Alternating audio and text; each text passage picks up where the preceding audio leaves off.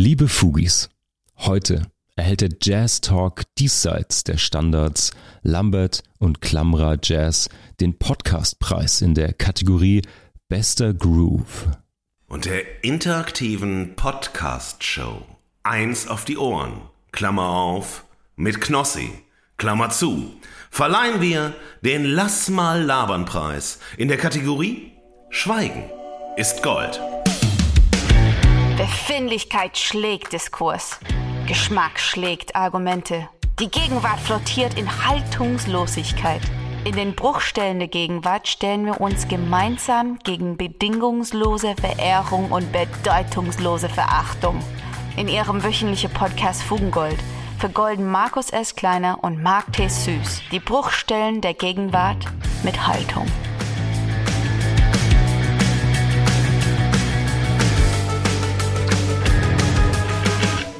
Fugis, Fugis, alles Worte mit F heute. Fantastisch, Fugis, guten Morgen. Es ist ähm, 9.20 Uhr, wir haben den 3. Mai, ihr hört uns am 4. Mai. Marc und ich sitzen äh, mit Bärchen-Pyjamas wie immer vor den Mikrofonen, äh, starten in die 31. gemeinsame Folge. Loslabern, immer noch loslabern ist das Thema. Podcast, zweite Runde. Auch heute geht's wieder äh, darüber, wie spricht man öffentlich über Themen, die einen bewegen, die uns unterhalten, mit, die wir, äh, mit denen wir ineinander ins Gespräch kommen wollen. Wir haben mhm. euch zwei Podcasts ausgesucht. Der eine Podcast läuft äh, noch, ist äh, sozusagen fortlaufend. Der andere hat sozusagen seine erste Staffel beendet.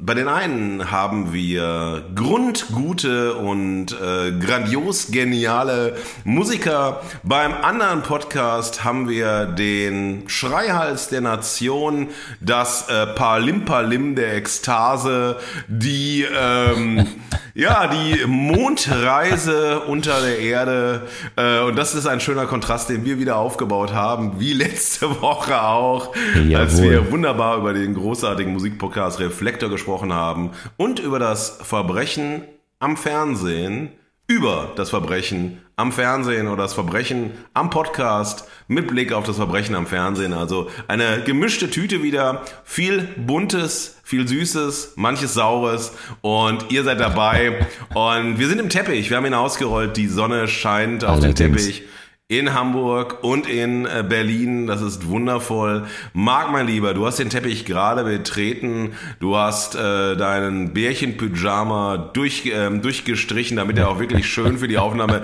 glatt sitzt. Und ja. erzähl uns doch mal, erzähl doch mal den Fugis. Gab es denn Highlights in der letzten Woche, von denen du uns berichten möchtest, was du gelesen, gehört, getrunken, wie du getanzt, äh, wie du protestiert hast, was du getan hast? Berichte uns doch ein bisschen von deiner letzten nächsten Woche.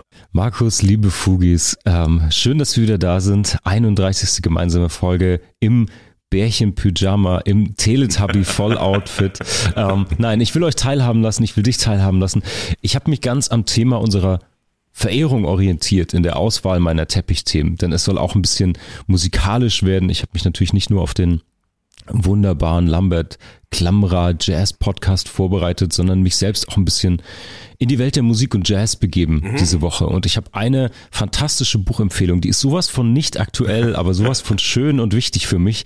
Ich wollte euch nämlich ein Buch empfehlen und zwar But Beautiful, ein Buch über Jazz von Geoff Dyer.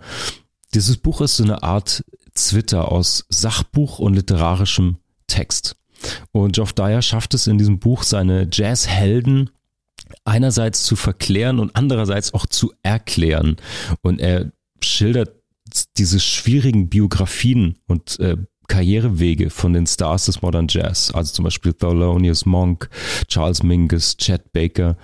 Ich habe schon gesagt, das Buch ist alt, das ist 1991 eigentlich schon erschienen, aber ähnlich wie manch gut Jazzplatte hat es zehn Jahre eigentlich ganz wenig Aufmerksamkeit bekommen. Bis es dann irgendwann doch nochmal abgeräumt hat, nämlich einen britischen Literaturpreis, den Somerset Morgan Award und wurde dann auch von Keith Jarrett hochgelobt und dieses Buch war für mich irgendwie so besonders. Ich habe äh, in der Schulzeit irgendwie so eine Leidenschaft für Jazz entdeckt. Mein damaliger ähm, Musiklehrer, mein Gitarrenlehrer hat mir das empfohlen und es lag wirklich, glaube ich, zwei Jahre rum, bevor ich es dann gelesen habe, mhm. weil ich dachte, das wird intensiv und kompliziert und so. Dabei war es wirklich eine, eine ja, literarische Erzählung irgendwie über die Biografien und diese krassen Biografien von diesen Musikern, wo wirklich jede Motley Crew oder Motorhead Biografie wie ein Kinderroman klingt, wenn du dir anschaust, wie, wie manche Jazzer da ihr, ihr Leben gelebt haben. Und irgendwie ist das ein tolles Buch, wenn es um diese Schönheit und Tragik des Jazz geht und vor allen Dingen den Jazz-Protagonisten darin. Genau, das ist meine kleine Buchempfehlung. Und dann, um irgendwie ganz in Tradition von, von Reflektor und äh, Jazz-Podcasts zu sein, will ich auch kurz musikalisch werden. Und zwar, ähm, ich will aus dem Nähkästchen plaudern, natürlich weniger schlau und versiert, als das die großen Musikpodcasts tun, aber unser kleine goldene Fuge will ich beitragen. Und so habe ich den Sonneninnenhof am Wochenende extrem genutzt und habe ehrlicherweise nur mit neuen Stimmungen auf der Gitarre probiert. Und das ist wieder mal eine Analogie für kreatives Arbeiten, die ich mit euch teilen will. Und zwar, also ich schreibe und tüftel gerade an so ein paar musikalischen Stücken für Kunstperformances, die wir machen. Das wird ein Teil von Installationen, wo man m, musikalische Begleitung hat. Also weniger Songstruktur, sondern mehr angelegt wie elektronische Musik in Phasen, in Dynamiken und so. Und dafür bin ich gerade in der Jäger- und Sammlerphase, also probiere neue Instrumente, neue Melodien, Strukturen, ähm, Rhythmen aus oder jage die besser gesagt. Und ich habe mich zurück erinnert an meine Jugendzeit, wo ich nicht nur Jazz entdeckt habe, sondern vorher noch, als ich Gitarre gespielt habe, mich immer gefragt habe, wie manche Gitarrenhelden diese Sachen denn spielen, die sie spielen. Zum Beispiel Led Zeppelin, Jimmy Page oder Keith Richards von den Rolling Stones, die mit einer Leichtigkeit Riffs spielen, die unmöglich zu rekreieren äh, waren. Und dann bin ich irgendwann drauf gekommen, dass die, die Gitarren einfach anders stimmen. So hat zum Beispiel äh, unter anderem Keith Richards ein sogenanntes Open G-Tuning. Das heißt, es sieht immer aus mit der Kippe im Mundwinkel, dass er da ganz einfach mit zwei Fingern Riffs spielt und es ist unmöglich, diese nachzubauen oder nachzuspielen. Oder auch der Song Led Zeppelin, äh, Cashmere, ist unmöglich zu rekreieren. Das ist nämlich das Dead-Gad-Tuning. Also Dead-Gad bezeichnet einfach die, die Seitenstimmung dann sozusagen. Und äh, mit diesen Stimmungen kannst du sozusagen das gleiche tun wie immer, aber du kommst zu einem anderen Ergebnis. Das heißt, du kannst gleiche Griffe anwenden, in deinen gleichen Schemata, Muskelgedächtnis und, und Pattern sozusagen arbeiten, aber das Ergebnis ist natürlich ein anderes, weil das Instrument anders gestimmt ist. Und das fand ich eine schöne Analogie für ja, Improvisation oder andere kreative Prozesse, dass du vielleicht dein Umfeld mal veränderst und mit deinen gleichen Routinen vielleicht zu neuen Ergebnissen kommst und dich selbst so ein bisschen challengen kannst. Deswegen ein kleiner musikalischer Teppich heute von mir. Ähm, ja, vielleicht inspiriert es euch ja. Aber Markus, wie sah denn deine Woche aus?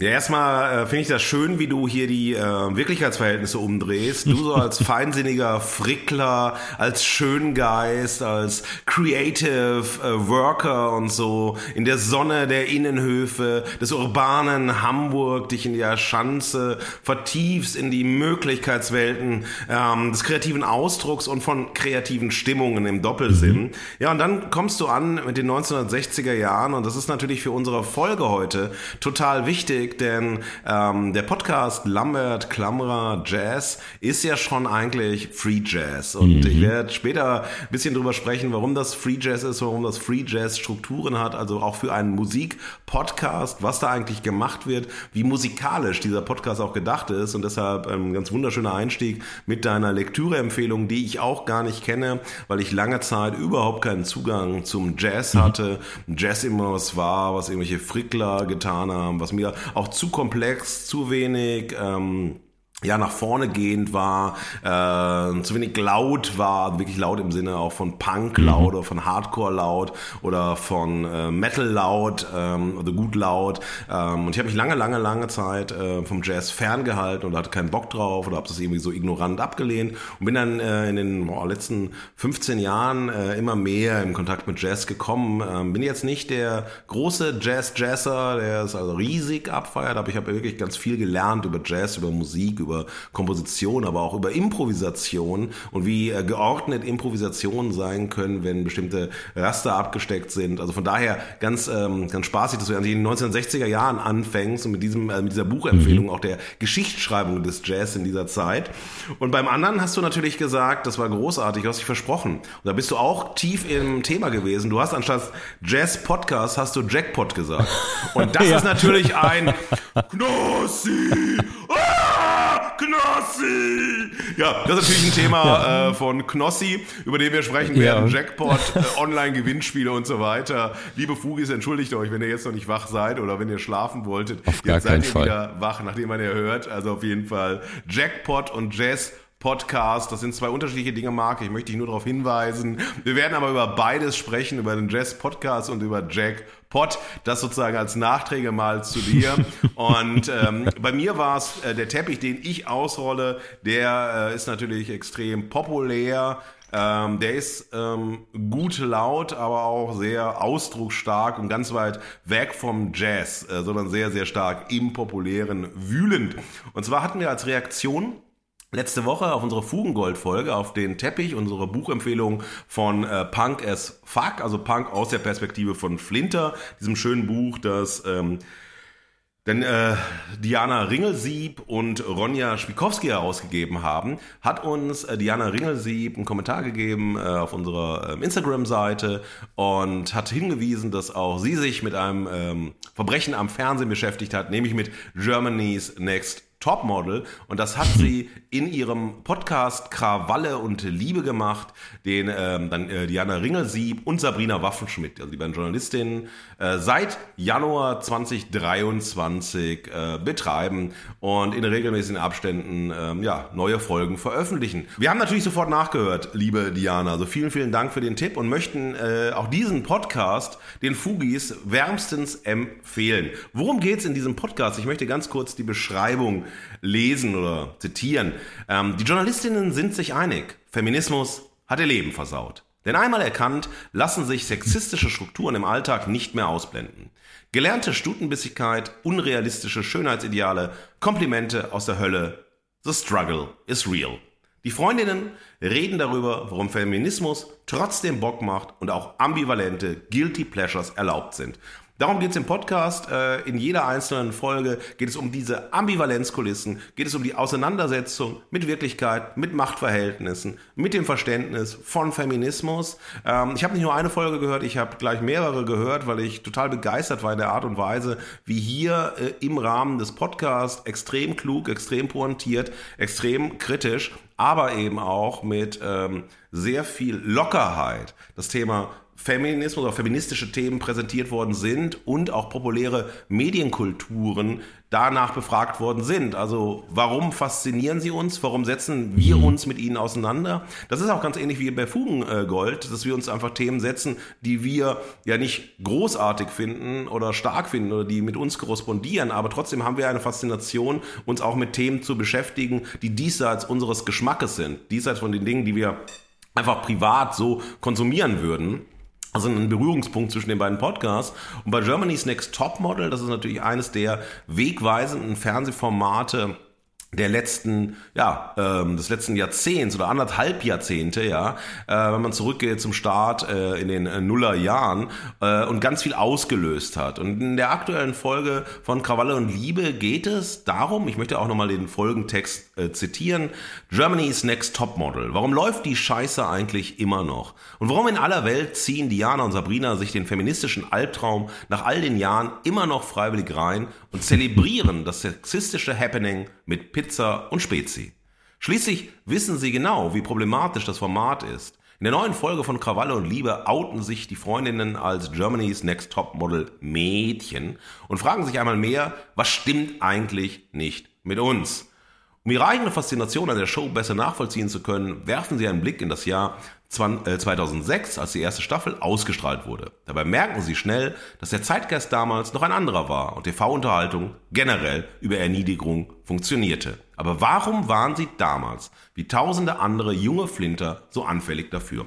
Und es geht in diesen fast anderthalb Stunden ähm, sehr, sehr genau um dieses Thema. Also diese Ambivalenzkulisse zwischen Faszination und eigentlich können wir davon nicht fasziniert sein. Ähm, wir müssen extrem stark hier in der Kritik hineingehen, aber mhm. niemals sozusagen hier diese Metaposition erreichen, sondern immer aus der Perspektive des Guilty Pleasure, dieser Ambivalenzkulisse. Wir schauen trotzdem hin, aber können, auch wenn wir hinschauen und wenn wir einen gewissen Unterhaltungswert sehen, trotzdem uns sehr kritisch dazu positionieren und klar machen, warum äh, ein Format wie in Germany's Next Topmodel nicht nur ein Verbrechen am Fernsehen ist, sondern durchaus auch als ein Verbrechen an der Gesellschaft, das sagen die beiden nicht, das ist jetzt meine ähm, Zusammenfassung, das auch ein Verbrechen an der Gesellschaft ist, an äh, Wahrnehmung von Körpern ist, an Wahrnehmung von Weiblichkeit ist, an Wahrnehmung von Körpern als Ware, ja, und von Schönheitsidealen als Ware ist und das Ganze in einem so einer Kontrollgesellschaft, so einer Fernsehkontrollgesellschaft, die Wirkungen zeitigt, ja, hin auch in physische und psychologische Erkrankungen, ja, und Beschädigungen, die nachhaltig wirken. Und deshalb kann man, ähm, kann man diesen Podcast oder möchte ich diesen Podcast äh, mit der Folge zu Germany's Next Topmodel, aber auch generell empfehlen, wenn man einen feministischen Blick in populäre Kulturen haben möchte, aber auch in die Ambivalenz von Lebenswelten, von Geschmackswelten, von Begehrenswelten und immer wieder die Frage stellt, was hat das mit mir zu tun und welche Haltung kann ich dazu einnehmen. Und das ist der nächste Connex. Ähm, das Thema der Haltung, das in jeder Folge gesucht wird, äh, korrespondiert ja auch mit Fugengold, weil wir die Haltung zur Gegenwart in den Themen suchen, die wir behandeln. Also eine warme Empfehlung äh, für den Podcast Krawalle und Liebe. Und dann habe ich etwas gesehen, was mich natürlich auch wahnsinnig begeistert hat, wenn wir schon beim Sozialrealismus sind. Ich ähm, sehe mit einem äh, immer ambivalenten Vergnügen, aber mit Vergnügen und auch äh, mit einem kritischen Auge die Filme von Ulrich Seidel. Also Ulrich Seidel, der ähm, österreichische Regisseur, ist ja für mich ein ganz, ganz wichtiger Vertreter, wenn es um Sozialrealismus, sozialrealistische Bilder, Charakterstudien, Milieustudien und so weiter geht. Und sein ähm, aktuelles Filmdrama, das einige Jahre liegen geblieben ist aufgrund der Pandemie, also auch in dem äh, Kinostarts verzögert war, ist Rimini. Rimini habe ich äh, ähm, am Wochenende gesehen, äh, war unglaublich begeistert. Das ist die Geschichte von Richie Bravo, gespielt von Michael Thomas. Der war ein gefeierter Schlagerstar. Naja, und im winterlichen Rimini jagt er seinem einstigen Ruhm hinterher, seinem ausschweifenden Lebensspiel. Äh, mit Spielsucht und Alkohol finanziert er Auftritte vor Bustouristinnen, äh, ja, übt Liebesdienste an weiblichen Fans aus, kehrt dann nach dem Tod seiner Mutter zwischenzeitlich in sein Heimatdorf äh, nach Parendorf im Burgenland zurück, um im Keller bei Schnaps und Musik Abschnitt von seinem Elternhaus zu nehmen. Eines Tages steht seine mittlerweile erwachsene Tochter vor ihm und fordert von ihm Geld, das ihr lange vorenthalten wurde und jetzt endgültig anfallen muss. Sein an Demenz erkrankter Vater, gespielt von Hans-Michael Rehberg, der während der Dreharbeiten im November 2017 verstorben ist, befindet sich währenddessen in einem österreichischen Pflegeheim und wehrt sich in der Nazi-Vergangenheit. Und erwähnt sich, er wehrt sich nicht, erwähnt sich in der Nazi-Vergangenheit. Und dieser Film ist eine, eine absolute Charakterstudie, eine ganz starke Milieustudie. Ähm, viele Kritiken sagen gerade so, wenn man sie so liest, das ist jetzt nicht der stärkste Seidel, da ist also Paradies, Liebe, Glaube, Hoffnung viel stärker etwa in der Milieu- und Charakterdarstellung. Ich finde aber diese unglaubliche Tristesse, die der Film darstellt. Ja, ähm, wir sehen äh, 3. Januar in Rimini. Ähm, es ist es ist kalt, es ist ja. unangenehm. Es ähm, hat überhaupt kein Lichtspiel, also keine Sonne, ähm, sondern es ist eine sehr grau, blau, kalte Atmosphäre. Es ist sehr wenig ähm, belebt, also sehr wenig Tourismus, also so Bustouristinnen, die dann kommen und also im höheren Alter und dann halt sich von Richie Bravo was vorsingen lassen, der wahlweise seine eigenen Songs singt und dann Udo Jürgens und andere, der ähm, sehr, sehr auch jetzt in den so End 50er, Anfang 60er ist, also noch jugendlich und dynamisch wirkt gegen ähm, das Publikum, vor dem er singt. äh, dann sozusagen singen muss, aber auch man sieht, es ist ein Kampf, es ist äh, keine Begeisterung mehr, es ist so ein zynischer Player, der sein Programm abspielt, nur manchmal zu Hause im Bademantel, im Feinripp-Shirt, dann für sich nochmal singt und dann mit mehr Emphase reingeht oder vielleicht Leidenschaft. Aber das ist sozusagen ein Lebensentwurf, wo man sagt, okay, es gibt keinen Turning Point mehr. Das ist jemand, der bis zu seinem Lebensende in dieser äh, tristen Kulisse äh, leben wird, der nicht nochmal eine große Veränderung erzeugen wird, weil er immer noch sozusagen an Spielsucht leidet, immer noch Alkoholiker ist, ähm, überhaupt keine ähm, Anbandlung Handlung hat, also keine romantischen Liebesverhältnisse führen möchte und kann, sondern diese Liebesarbeit äh, an seinen Fans durchführt gegen mhm. Geld, äh, sich von kleinem Job zu kleinem Job hangelt, ähm, naja, kaum anerkannt ist und diese Drastik der Bilder einer Tristesse, die sich nicht auflösen wird wie in einem Entwicklungsdrama, es wird doch irgendwann besser und es kommt irgendwann die Wende, korrespondiert wahnsinnig intensiv. Also es ist ein Film, der extrem nahe geht und extrem sozusagen sich auf einlegt in der Figur des Vaters, der, also wenn man weiß, also dass Rehberg selbst schon sozusagen in sich und äh, sein, also sein, sein Tod getragen hat, weil er ja, wie gesagt, während der Dreharbeiten gestorben ist. Und dieses Spiel eines demenzkranken, körperlich extrem fertigen, älteren Menschen, der dann äh, zwischen ganz wenige helle Momente hat und dann sozusagen in diesem Moment ähm, eine Nazi-Vergangenheit, ähm, dann überhaupt auch seine Frau ist gestorben, der sagt, ah, das ist meine Schwester, die dann halt die Urne, die dann zum Friedhof gebracht wird und so weiter. Und man, man sieht eigentlich sozusagen auch diese, diese Einsamkeit, weil seine Söhne sind mal mhm. noch ein Bruder, daraus entsteht der zweite Film Sparta, der noch nicht ähm, gesendet ist, es war ein Bruderfilm, also wo zwei Teile Rimini und Sparta sollten zusammenkommen, dann entscheidet sich Seidel zwei Filme zu machen. Naja, da geht mal der Bruder hin, dann geht er nochmal hin, aber der Vater ist alleine, er hat keine Anknüpfungspunkte und so weiter. Und man sieht eigentlich schon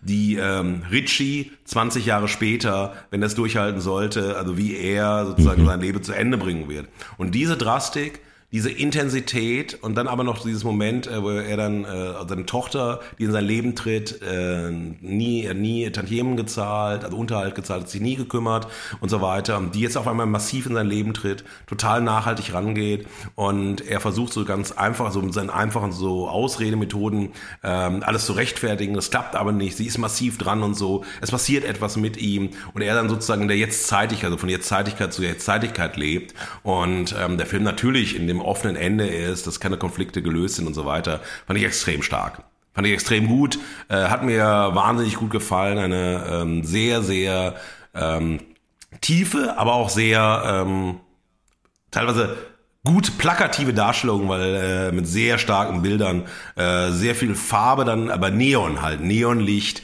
und künstlichem mhm. Licht in dieser Tristesse von Rimini. Das ist ja, Rimini ist ja im Moment so unfassbar gehypt, so auch unter jungen Leuten. Ah, Rimini, ne?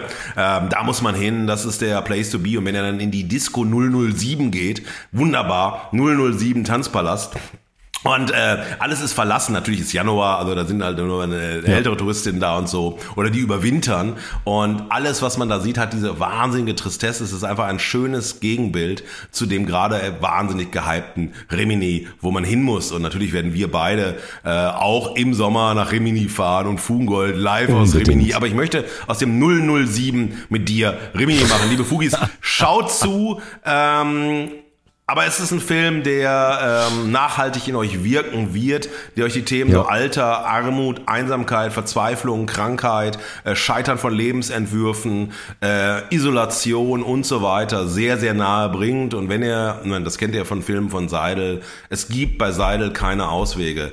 Das Leben ist keine, kein Glücksversprechen, sondern es ist ein Kontingenzversprechen, äh, das äh, nicht kalkulierbar, planbar und wirklich gestaltbar ist. Und wenn ihr das sehen möchtet, wenn das so Stoffe sind, die euch interessieren, schaut euch unbedingt Rimini an. Ähm, wenn das sozusagen euch zu sehr belastet, schaut es euch nicht an. Aber mich hat es wahnsinnig bekommen bis heute und ich merke, ich habe wirklich Gänsehaut beim Erzählen, weil der Film mich so ja. getroffen hat. Wahnsinn, okay, krasse Empfehlung. Intensiv. Yes. Aber liebe Fugis, ähm, wir müssen den Teppich verlassen. Der Teppich ist durchgeschritten. Ihr wisst ja, Teppich XXL ist das neue Motto seit letzter Woche. Ähm, wir haben, und das wissen, wisst ihr ja auch, immer eine neue Kategorie. Das goldene Pfui der Woche. Und äh, Marc Thaddeus Süß hat tatsächlich vorgeschlagen, dass heute in dieser Woche, und ihr seht nicht, welche seiner Finger er äh, beidhändig in die Kamera hält ich werde euch das nicht äh, beschreiben, weil Marc Thaddeus Süß dann sehr rüde dastehen würde, sehr ungehobelt und so weiter. Also er hat die Daumen hoch gemacht, äh, sagen wir es mal so. Genau. Ja, und er kam an und meinte so, das goldene Folie der Woche kann in dieser Woche nur die Kasua Till Schweiger sein. Ich habe aber Liebe Fugis, und das nehme ich ernst, euch hoch und heilig versprochen in der letzten Woche, hier bei Fugengold wird nicht über Till Schweiger gesprochen, nicht über Manta Manta 2, dazu wollte mich Mark Thaddeus Süß auch zwingen, und ebenso wenig über die Kasua Till Schweiger, das Thema Machtmissbrauch äh, in der Filmbranche und so weiter. Till Schweiger ist das Dauerpfui, aber kein goldenes Pfui dieser Woche. Insofern müssen wir uns heute enttäuschen, weil Marc Thaddeus Süß mich überrumpeln wollte. Erst nächste Woche gibt's wieder das goldene Pfui in Reinkultur. Heute skippen wir das goldene Pfui und eine Ermahnung geht an Marc Thaddeus Süß für die Auswahl des goldenen Pfui. Pfui Marc. Über den, dessen Name nicht genannt werden darf. Liebe Fugis, aber jetzt verlassen wir den Teppich und wir, wir huschen rein in eine Folge voll Jazz und voll, naja, was soll man sagen, mal gucken, was das wird, voll Knossi. Denn unsere aktuelle Folge Fugengold beschäftigt sich erneut mit zwei aktuellen Podcasts. Der Jazz Talk diesseits des Standards, Lambert Klamra Jazz, trifft auf die interaktive Podcast-Show 1 auf die Ohren. Diese Podcasts werden von uns im Spannungsfeld von Maske und Krone Intersubjektivität und Interaktivität, Inspiration und Ideenlosigkeit, Achtsamkeit und Albernheit, Intimität und Spektakel, Strom und Stream diskutiert. Wir fragen uns, welche Haltung wir brauchen, um öffentlich über diese Themen zu sprechen, die uns bewegen, die uns unterhalten und über die wir miteinander ins Gespräch kommen wollen. Zum Niederknien genial, euphorisch ekstatisiert. Ja und danke die definitive Verehrung. Markus, liebe Fugis, ich bin heute mal wieder dran mit der Verehrung. Ich darf diese Woche wieder auf der Sonnenseite von Fugengold stehen. Ich freue mich und ich freue mich doppelt, weil es ein ganz, ganz tolles Thema ist, über das wir sprechen. Ich habe im Intro schon ein bisschen über meine, ähm, mein Interesse, meine Liebe zu Jazz gesprochen und jetzt dürfen wir uns heute den Jazz-Podcast Lambert Klamra Jazz genauer anschauen. Am besten beginnt man eigentlich mit den beiden Protagonisten. Lambert ist ein in Berlin lebender Pianist, Komponist, Produzent. Er ist sozusagen der schlauere Crow des Jazz, würde ich sagen. Nein, die einzige Parallele zwischen den beiden ist, dass sich Lambert auch äh, maskiert. Und zwar in einer äh, stilechten, wunderschönen, ähm, ja, es ist ein Stier, aber er ist sehr abstrakt, er sieht sehr tribal-artig aus. Es ist eine Stiermaske, sehr, sehr visuell interessant, was da immer passiert, auch mit der Streetwear kombiniert. Äh, spannende Persönlichkeit Lambert. Und er macht diesen Podcast zusammen mit Felix Weigt, aka Gregor Klamra. Er ist Bassspieler, unter anderem in der Band Höchste Eisenbahn. Er ist aber auch ähm, Musik-DJ und Producer. Er kommt aus Hamburg und Berlin. Und jetzt muss man natürlich einsteigen, vielleicht auch viele Fugis, die nicht im Genre Jazz zu Hause sind, sind natürlich wahrscheinlich schon auf Zehenspitz. Die sind angespannt. Oha, was wird das jetzt? Jazz? Kann ich mich dem nähern? Verstehe ich das? Mag ich das? Wird jetzt diese Verehrung genauso dissonant wie vermeintlich mancher Jazz-Song? Nein, nein, keine Sorge. Wir führen euch da. Wir versuchen es zumindest genauso liebevoll und mit Jazzliebe ran, wie das Lambert und Klammerer machen. Jazz, muss man ja sagen, ist ja zumindest für mich in meiner popkulturellen Biografie war das eine absolute Revolution, eine künstlerische, kreative Revolution, die gleichzeitig immer daherkommt mit einer wahnsinnigen Tradition, die fast so eine große Last sein kann, sowohl in der Rezeption als natürlich auch, aber das überlasse ich lieber äh, Lambert und Klamra in der Ausführung. Das merkt man schnell, das merkt man in den Gesprächen der beiden, das merkt man auch, wenn man sich mit dem Thema Jazz ein bisschen beschäftigt. Ihr habt es im Intro schon gehört, wir sind in die 60er eingestiegen mit diesem Buch. Ähm, große, große Tradition und deswegen dachte ich, ich starte einfach mal mit meinem Berührungspunkt. Will ich dich auch gleich fragen, du hast gesagt, du hast vor 15 Jahren, Markus, erst so ungefähr deine Liebe zu Jazz entdeckt. Ich habe mich nämlich erinnert, wann mein erster Berührungspunkt war. Und mein erster Jazz-Kontaktpunkt war in der Schule, in einer Musik AG und natürlich, wie wahrscheinlich alle, mit Schock reagiert. Allerdings hat meine Liebe direkt Feuer gefangen zu Jazz über den, ja, diese Distinktionssehnsucht, die man als, als junger Teenager hat, weshalb es dann auch in Rock, Punk, Metal ging. Eigentlich hat das noch viel mehr geschockt, Jazz, als alles, was ich an Heavy Metal gehört habe. Weil das war für viele MitschülerInnen damals einfach nur, ja, das ist zu laut, aber Jazz war so ein riesiger What the fuck Moment. Es gab verzogene Gesichter, es gab, ah, es gab what, es gab, also ganz große, ganz großen Impact gehabt auf die ganze Klasse, auf diesen ganzen Moment und allein dafür schon mein Distinktionsfeuer angefacht sozusagen. Ähm, ich glaube, der erste Song war wirklich der Klassiker Dave Brubeck Take Five, gibt's ja auch in der ähm, Gitarrenadaption sozusagen. Und der erste Song, in den ich mich wirklich, wirklich unsterblich verliebt habe bis heute, ist natürlich Giant Steps von John Coltrane.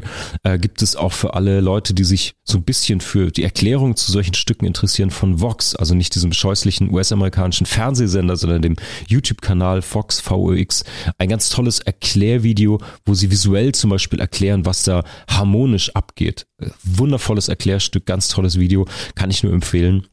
Aber ganz kurz an dieser Stelle in der Verehrung, Markus, mich interessiert total, wann und wo du eigentlich Jazzfeuer gefangen hast. Ja, also Jazz spielte bei mir auf der Schule zum Beispiel überhaupt keine Rolle. Äh, liebe Fugis, entschuldigt, wenn wir mhm. über unsere Schulzeit reden, aber so steigen auch Lambert äh, und Felix Weigt ein in ihren Podcast in ihre Podcast-Erzählungen halt, also dass sie, wie, wie sie biografisch abgeholt worden sind, wann Jazz auftauchte, wie das in der Familie aussah. Also in meiner Familie gab es keine Musiktradition, also meine Eltern haben keine Instrumente gespielt, ähm, ich habe keine Musikvermittlungen von meinen Eltern bekommen, meine Mutter immer so Team, aktuelle Popmusik, mein Vater Schlager- und Volksmusik, äh, zum Leidwesen von meiner Mutter und mir.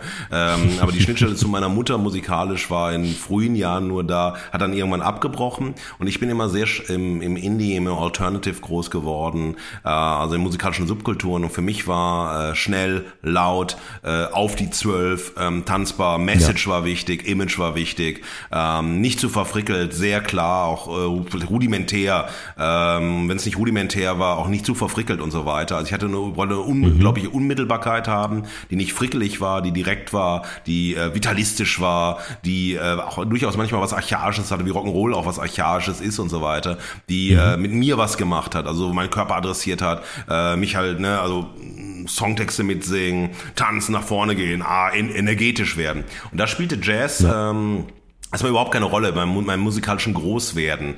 Äh, in den Subkulturen, in denen ich groß geworden bin, Psychobilly, Rockabilly, aber dann auch in den äh, Indie- und Alternative-Kulturen, spielte Jazz überhaupt keine Rolle. Mit Jazz bin ich mal ab und zu bei Zapper, wenn ich Zapper gehört habe, äh, in Berührung gekommen. Mhm. Ähm, mhm. Aber ich hatte auch kein Umfeld in der Schule oder so oder im Freundeskreis, dass irgendjemand Jazz gehört hatte. Das war dann so Mainstream-Chart-Pop in der Schule auf der einen Seite, die anderen kamen sozusagen aus der klassischen Musik und dann gab es so eine kleine Blase Indie-Alternative und dann hielt man sich natürlich, wie das immer so ist, äh, für was Besseres, ja. Obwohl, ja, ja, ja, und dann kann man auch fragen, ob man so ein Mainstream der Minderheiten dann auch sozusagen in der kleinen Blase war, ähm, also weil, ne, man ja im Endeffekt diese Distinktionsrituale sind ja für alle da gewesen.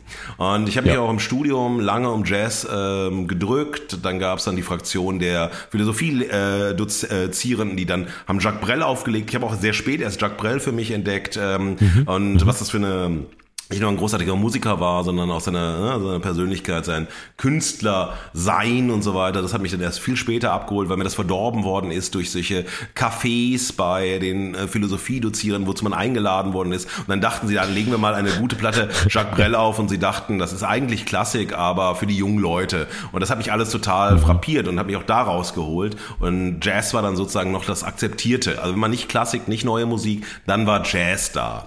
Und äh, weil man ja schon neue neue Musik, ohne das zu wissen, als Punkrock äh, verkauft hat, also als Verwilderung und so weiter oder als Weitergehen oder was auch mhm. immer. Und auch das hat mich alles nicht gekriegt. Also immer Widerstand.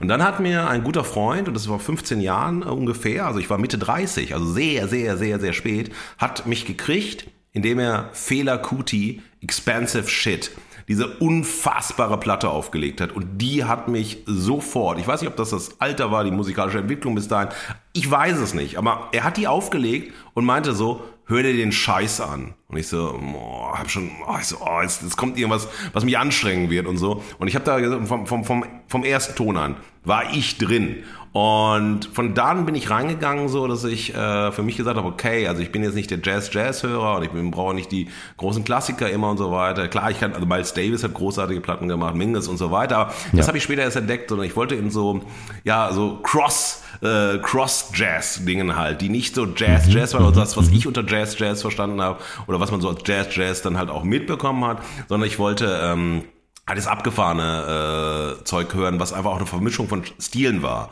was sozusagen äh, auch äh, musikalische Stile versteckt hat oder gemischt hat und so groß, also in, ne, in verschiedenen auch ähm, interkulturellen äh, Traditionen miteinander verbunden hat. Und das hat mich reingeholt. Und die Expensive Shit äh, spiele ich immer noch einmal die Woche, weil ich sie herausragend finde.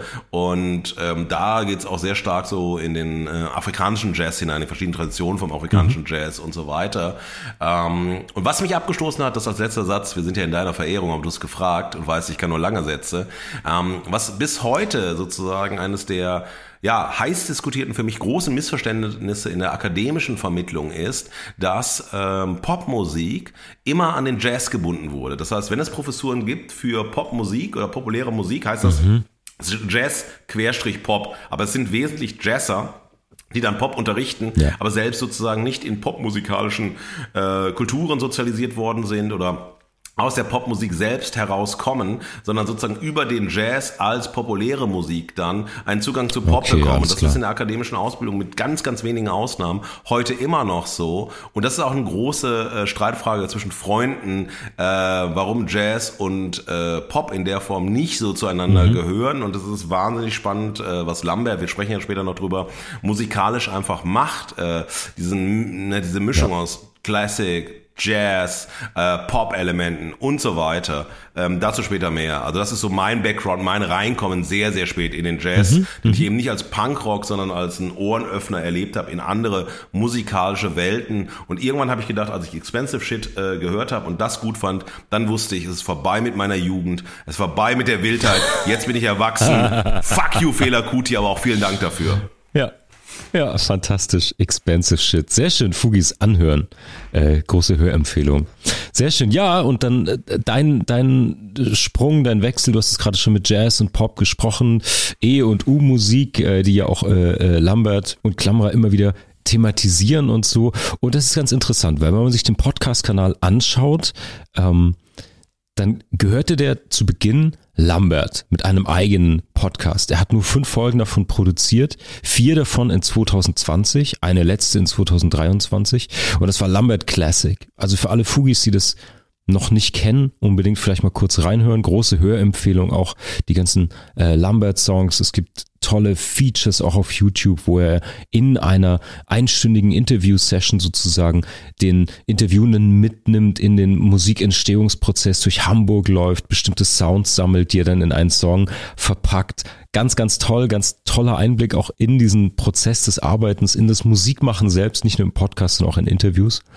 Und ähm, ja, famoser, herausragender äh, Pianist einfach. Und in dieser Lambert Classic, dieser, diesen Urfolgen, ging es darum, dass Lambert den Dingen auf den Grund geht. Er findet musikalische Ursprünge, wo sie niemand erwartet hätte, soweit jetzt mal der Promotext, und findet Wahrheit in den Zeilen der größten Lügner und am Ende zu sich selbst.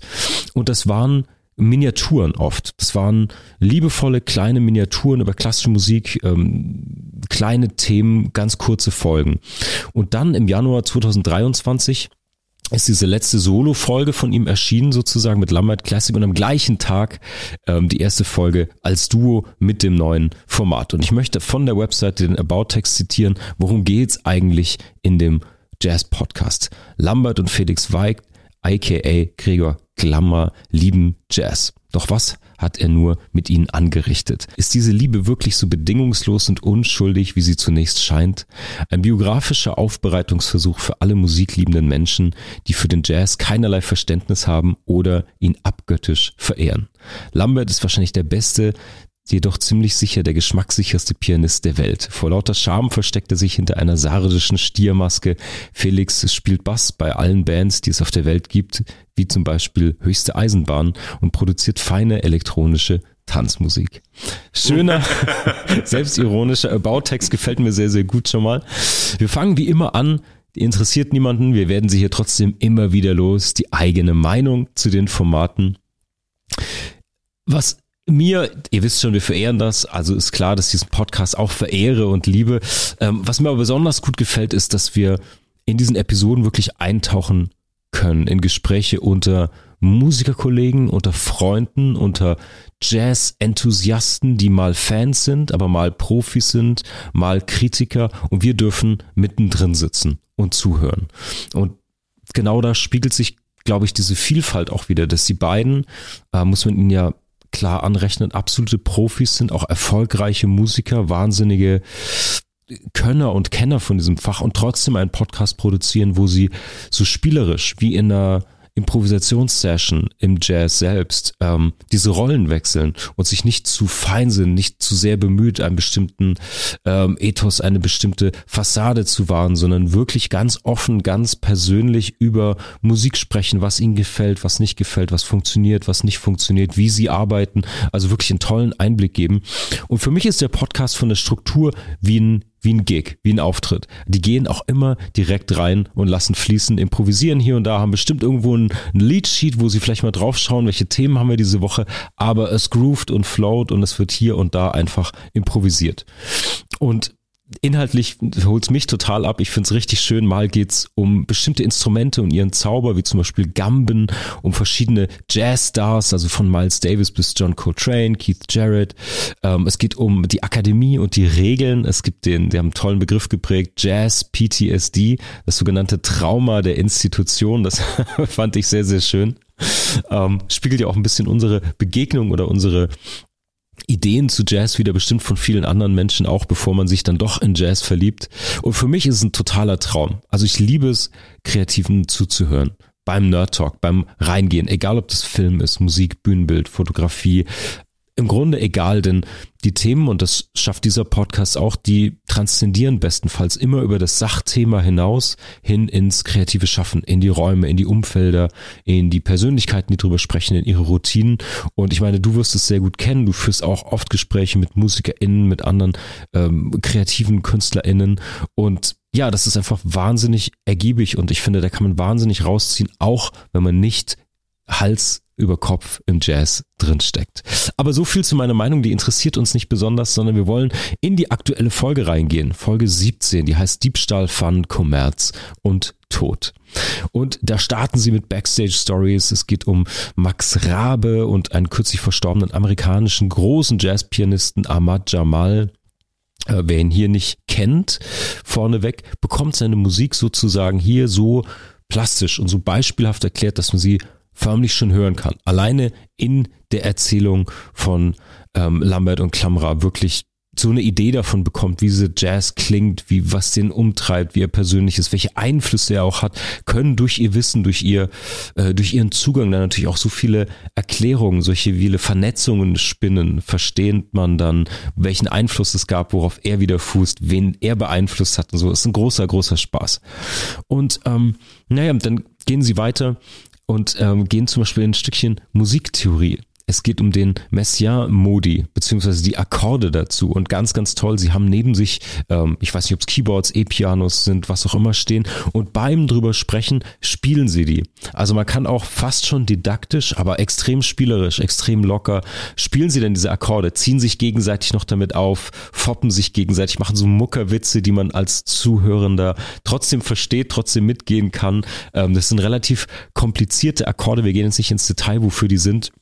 Auf jeden Fall sind das bestimmte ähm, Modi und bestimmte Akkorde, die ziemlich komplex sind und kompliziert und die kann man dann sozusagen noch transponieren über die ganze Klaviatur und sie ziehen sich damit auf, ähm, was das für Aufgaben waren. Wieder mal die Akademie vom B, ähm, ist natürlich auch eine Mission von ihnen, so lese ich das zumindest raus, den Jazz ein bisschen aus diesem akademischen, verkopften Kontext rauszunehmen, was mir wahnsinnig gefällt, was ich wahnsinnig toll finde, sich als erfolgreiche Musiker da auch so ein bisschen dagegen zu positionieren, das aus so einer elitären Richtung rauszunehmen. Ja, dann geht's noch ein bisschen weiter in verschiedene Themen rein über das Live-Spielen und das Erklären. Äh, sie haben eine tolle Vergleich gebracht, äh, die Miles Davis Bio. Ähm, stellt die Motley Crew The Dirt Biografie in den Schatten. Das war ein fantastisches Gleichnis. Ähm, ja, sie analysieren noch ein bisschen Musik. Ähm, sie haben einen ganz tollen Tipp, den ich auch noch nicht kannte, für Hamburg äh, ausgesprochen, und zwar das White Cube in Bergedorf als It-Location. Da bin ich sehr gespannt. Werde mir da mal ein paar Events oder Konzerte reinziehen. Ähm, ja, und haben noch so ein paar Promi-Aufrufe. Im Grunde auch einige Kategorien, die man aus populären Podcasts auch kennt, aber eben komplett in ihrer Welt des Jazz in, in der Welt der Musik. Und das das der größte Verdienst finde ich, man könnte in fast jedes Thema reingehen und mitdiskutieren. Selbst wenn es um irgendwelche Messiaen-Akkorde geht oder verrückte äh, Tonleitern, die man eigentlich gar nicht kann. Sie bringen das auf ein Level und sie bringen das mit Humor und Wissen und irgendwie so populär auf den Punkt, dass man denkt, ja, ich könnte jetzt auch reingehen, ich könnte jetzt auch was dazu sagen oder würde gerne zumindest mitsprechen. Und das ist viel Liebe fürs Detail und viel Unterhaltung. Und deswegen will ich zu meinen beiden Motti kommen. Mein erstes Motto ist eine Reise ins Herz der Dunkelheit des Jazzkellers. Und die beiden sind die perfekten Tourguides für diese Fremdheitserfahrung des Jazz. Wir sind hier nicht bei Seven vs. Wild, das kommt vielleicht später, wenn wir über Knossi sprechen, sondern wir sind hier im wirklich Wilden, im wirklich Fremden, nämlich den Jazz für ganz, ganz viele Leute. Jazz ist ein fremdes, gefährliches Terrain für unkundige Ohren, ähm, die alleine in diesem Urwald der Harmonien wandern. Die werden von manchen Dissonanzen oder verminderten Akkorden auch ganz leicht verschreckt, ergreifen vielleicht die Flucht zurück in den Pop, aber Klammerer und Lambert führen uns als Expeditionsleiter durch diesen Dschungel der Harmonien, zeigen uns, ähm, wie es funktioniert, wie die scheuen und eigenartigen Gestalten, die sich in dieser Szene tummeln, besser verstanden werden können. Äh, und mit denen fühlen wir uns einfach sicher und gut aufgehoben auf dieser Reise in die Wildnis des Jazz. Und ich auf jeden Fall bin von jetzt ab in jeder Podcast-Safari-Tour in diese Wildnis mit dabei und freue mich sehr auf mehr. Und das bringt mich zu meinem zweiten Motto ich habe es gerade schon angekündigt, ähm, sie sind zwei von denen, die so ein bisschen E- und U-Podcast-Unterscheidungen machen. Die werden richtigerweise natürlich jetzt auch eingerissen, so wie in der Musik, aber trotzdem E- und U-Podcast mit den beiden. Ich finde ich deswegen, weil das hier sind Profis und das muss man nochmal rausstellen. Das sind aktive Musiker, die Karrieren haben, die richtig viele tolle Projekte machen und die nehmen sich die Zeit und reden sozusagen nicht vom Rande aus, als Kritiker, als Betrachter, Beobachter, Kommentatoren. Die machen keinen Twitch-Channel zu einem Jazzkonzert, sondern die sind eigentlich auf der Bühne, agieren, komponieren, sind wahnsinnig kreativ und erfolgreich auch in dem, was sie tun und erzählen aus dieser Mitte raus, nehmen sich die Zeit und sprechen darüber. Und ich finde das sehr erwähnenswert und lobenswert, weil das natürlich ähm, es hat nicht diesen gönnerhaften Move.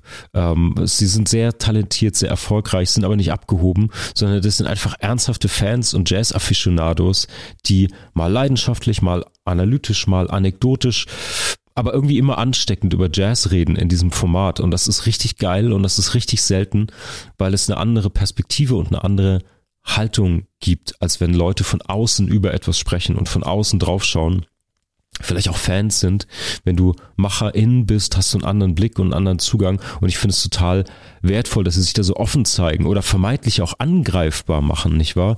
Also wenn man über eine Stunde oder länger hinweg frei von der Leber weg über seinen Beruf, über diese Kunst spricht, ähm, über die, die eigenen Erfahrungen spricht, ist es natürlich was ganz anderes. Man muss anders mit diesem Image umgehen, dass man auch aufbaut als Künstlerpersona.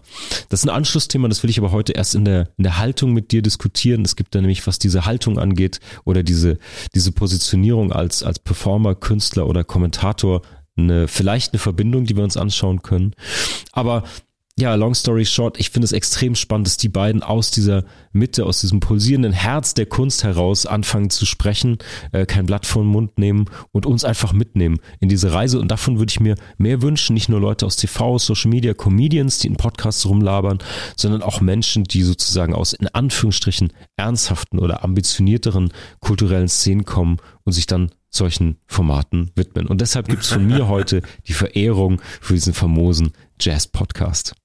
Ja, Marc, herrlich. Ich hätte dir noch lange zuhören können, aber ich war auch in jeder Sekunde wieder geneigt, äh, reinzugehen. Hab mir das aber verkniffen, äh, bevor dann äh, ich wieder länger werde als du, obwohl es deine Verehrung ist. Aber Lambert äh, und natürlich Felix Weigt ähm, sind äh, nicht nur hervorragende Musiker, sondern sie sind wahnsinnig charmante Talker und äh, das erlebt man immer auch auf Lambert-Konzerten. Ich habe Lambert öfters gesehen, das letzte Mal am 4.4. in Oberhausen im Ebertbad in einer Dreierformation. Felix Weigt war da am Kontrabass und äh, Leo Fugis, ihr wisst ja, ich habe euch das schon berichtet, ähm, ich bin ja grandios gescheiterter Kontrabass-Spieler gewesen, der in meiner äh, damaligen Rockabilly-Band The Flaming Cowboys wirklich nicht nur dilettierte, äh, delirierte, sondern einfach komplett versagt hat und äh, mit diesem Instrument nichts konnte. Leider, leider, leider, weil ich den Kontrabass äh, neben dem Gesang für mich als das Instrument erkoren hatte, äh, das mich fasziniert und anzieht. Und äh, wenn man die Konzerte sieht, äh, das war ein fantastisches Konzerterlebnis äh, in Oberhausen. Ähm, ist es dieses Zusammenspiel zwischen ähm, totaler Präsenz, Intensität, ähm, Kunstfertigkeit am Instrument, was man sozusagen in der musikalischen Darbietung sieht, dann aber diesen Raum ähm, Stil zu suspendieren und sozusagen sich musikalisch fließen zu lassen, auch zu improvisieren, musikalische Hierarchien einzureißen. So, was ist denn nun? Ist der Kontrabass, ist das Schlagzeug, ist das Klavier? Man denkt eigentlich, ja klar, bei Lambert muss das Klavier im Zentrum stehen, aber man sieht sozusagen, Hierarchien werden suspendiert, werden verteilt und so weiter.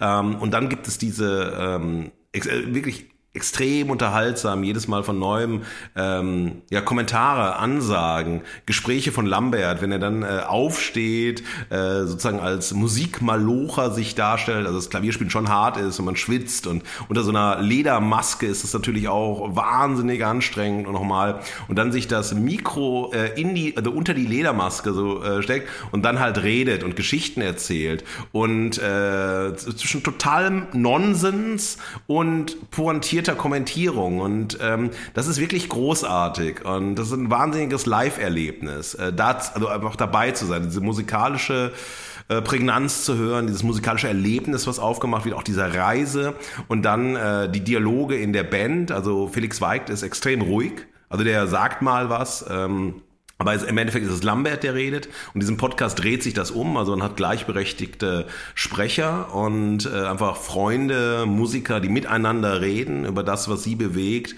das, was sie verbindet und so weiter.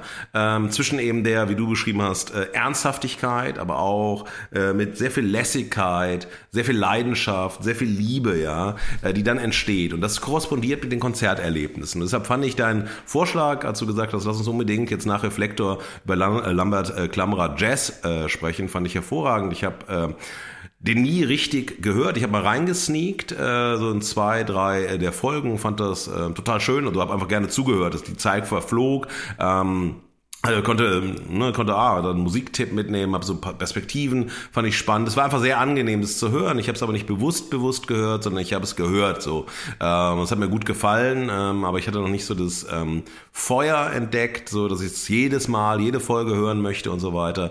Aber fand das sehr, ähm, ja, vergleichbar mit den Live-Auftritten. Also in der, also zumindest jetzt in der aktuellen Besetzung, dieser Dreierbesetzung und so weiter, in der dann ähm, natürlich Felix Weigt am Kontrabass eine ganz zentrale Rolle äh, im, in der Band hat oder im Ensemble hat, wie man es nennen möchte. Und was mich ähm, musikalisch ganz, was ich musikalisch ganz spannend fand, dieses Crossover auch zwischen Klassik, Jazz, Pop-Elementen und so weiter, die vermischt werden, ähm, wo es eher darum geht, so ähm, musikalische Identitäten eher oder Genre eher ähm, zu verdecken wie mit der Maske. Also nicht so mhm. klar zu sagen, das ist jetzt Jazz, Jazz, das ist jetzt Klassik, das ist jetzt Crossover, sondern es ist so ein, man muss auch manchmal in einem Stück sehr, dann, dann biegt es ab, dann, dann ist es so irgendwie jazzig, dann ist es eher klassisch, dann biegt es in eine ganz andere Richtung im gleichen Stück ab, changiert hin und her.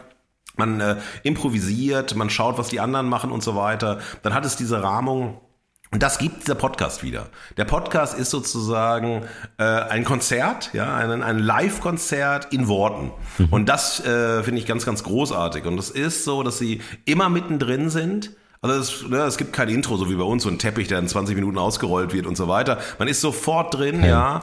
ja. Ähm, es geht nie irgendwas, was von Anfang an erzählt wird. Also es, es gibt irgendwie so eine Storyline, so einen Rahmen und so weiter. Es gibt kein Konzept, es gibt viel Improvisation. Es ist auch sozusagen dem Free Jazz vergleichbar eben kein Stil, so, ja.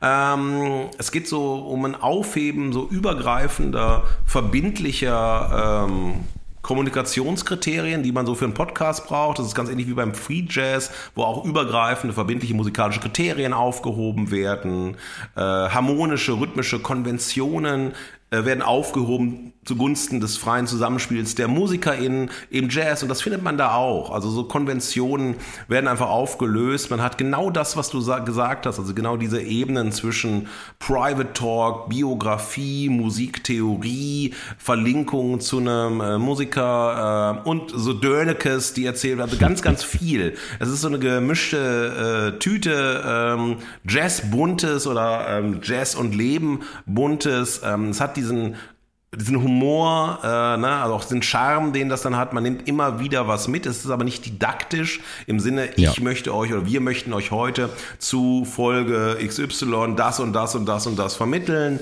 ähm, sondern äh, man nimmt Dinge mit und man lässt es dann fließen und in der Improvisation gibt es dann ähm, ja Highlights, indem man sagen kann, ah, also die Passage, die, das, ne, das Zusammenspiel und so weiter, das war ähm, hervorragend. Ja. Und das finde ich sozusagen ganz ähm, schön und ganz ganz vergleichbar zwischen äh, Free Jazz und äh, dem Talk, also einem Podcast Free Jazz. Ähm, ganz wichtig dabei sind äh, für mich ähm, die Pausen, wenn Sie sprechen. Das ist ganz, ganz wichtig für die Rhythmisierung der Gespräche. Also die Pausen, äh, auch wenn beide mal ganz kurz nichts sagen, Zwischenräume, die ähm, akustisch gefüllt werden oder durch ein Rauschen oder also durch, durch ja, so ein Wabern. Das sind Milli, das sind Sekunden, manchmal noch nicht mal ganze Sekunden wahrscheinlich so. Aber das finde ich sehr, sehr spannend, dass also Pausen, Zwischenräume total wichtig sind. Atmosphäre, ein, zentrales Thema ist. Also man könnte sich auch das ähm, ja, ich habe mich gefragt, kann, kann das live funktionieren? So wie so ein Konzert von Lambert äh, oder funktioniert das eben nur im Podcast? Es gibt natürlich äh, viele Live-Podcasts, die auch auf die große Bühne gebracht werden und so weiter, die auch in der, auf der Bühne stattfinden, wenn du fest und flauschig nimmst, ja, oder ähm, wenn ähm, Friendly Fire auf die Bühne geht und so weiter. Also das ist dann, oder äh, diese True Crime-Geschichten, die auch live wahnsinnig erfolgreich sind mhm. und man diese Live-Podcasts hat. Wird das funktionieren, habe ich mich gefragt. Aber es schafft eben eine Atmosphäre, eine akustische Atmosphäre, die ich ganz anziehend finde, die ich ganz wundervoll zum Zuhören finde, mit den beiden selbst. Und äh, manchmal gibt es dann so Kämpfe zwischen, ähm, wer ist der äh, Real Klugscheißer der Folge? Also will das dann Lambert sein oder ist das dann Felix Weigt? Und wie sind auch so ähm, charmante Aushandlungen zwischen äh, so einer äh, Jungshaftigkeit und dann so einer Routine als Profimusiker, finde ich wahnsinnig schön. Ähm, und dieser heilige Ernst, den die beiden haben. Mhm. Es ist ihnen ernst mit dem Jazz, es ist ihnen ernst mit diesem Podcast. Natürlich geht es auch um Labern, um Loslabern, aber ähm, sie möchten etwas. Was sie möchten, ist gar nicht so genau festgelegt. Also sie möchten ihre Liebe zum Jazz teilen, sie möchten vielleicht äh, sich in, der, in Sachen Jazz äh, öffentlich positionieren, engagieren, aber ähm, es ist nicht so die Mission, die drüber liegt, so, ja? ja. Aber trotzdem hat es diese Kontexte, die extrem spannend sind. Und mein Motto der Verehrung, ich habe eins äh, mitgebracht und das spielt auf eine Folge an, aber eben umfasst auch alles andere. Und mein Motto der Verehrung ist, nach all dem, was ich gerade erzählt habe, groovende Gamben mit harmonischen Herzen. Das sind für mich äh, Lambert und Felix Weig in ihrem Podcast Lambert Klamra, Klamra Jazz.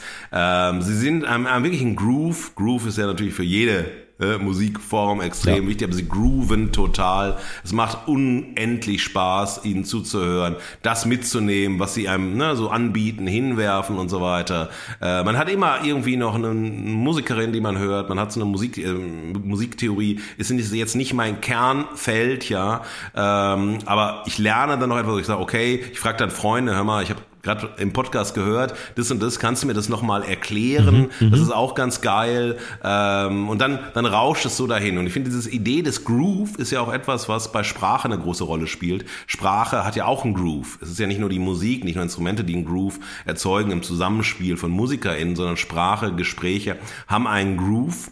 Warum die Gambe hier äh, so ein Sinnbild für Lambert und Felix Weigt ist, das können die Fugis feststellen, wenn sie äh, den Podcast hören und wissen, warum ja. die Gambe als das äh, Höchstmaß musikalischer Exzentrik bei der Unterkomplexität des Instruments gewertet wurde und wie das dann wiederum biografisch eine Rolle spielte. Ähm, Harmonie herrscht bei, äh, also bei Lambert live, auch wenn er sozusagen mal gegen die Harmonie anspielt oder die Schönheit von Harmonien disruptiv auseinanderbaut, aber die beiden sind äh, absolut harmonisch und es ist eine Herzensangelegenheit, die man äh, hört und die man ihnen abnimmt. Und auch bei den Themen, die sie ähm, präsentieren. Es ist so schön, ähm, diese Folgentexte sind so also wie aus dem Ärmel geschüttelt wirken sie, ja.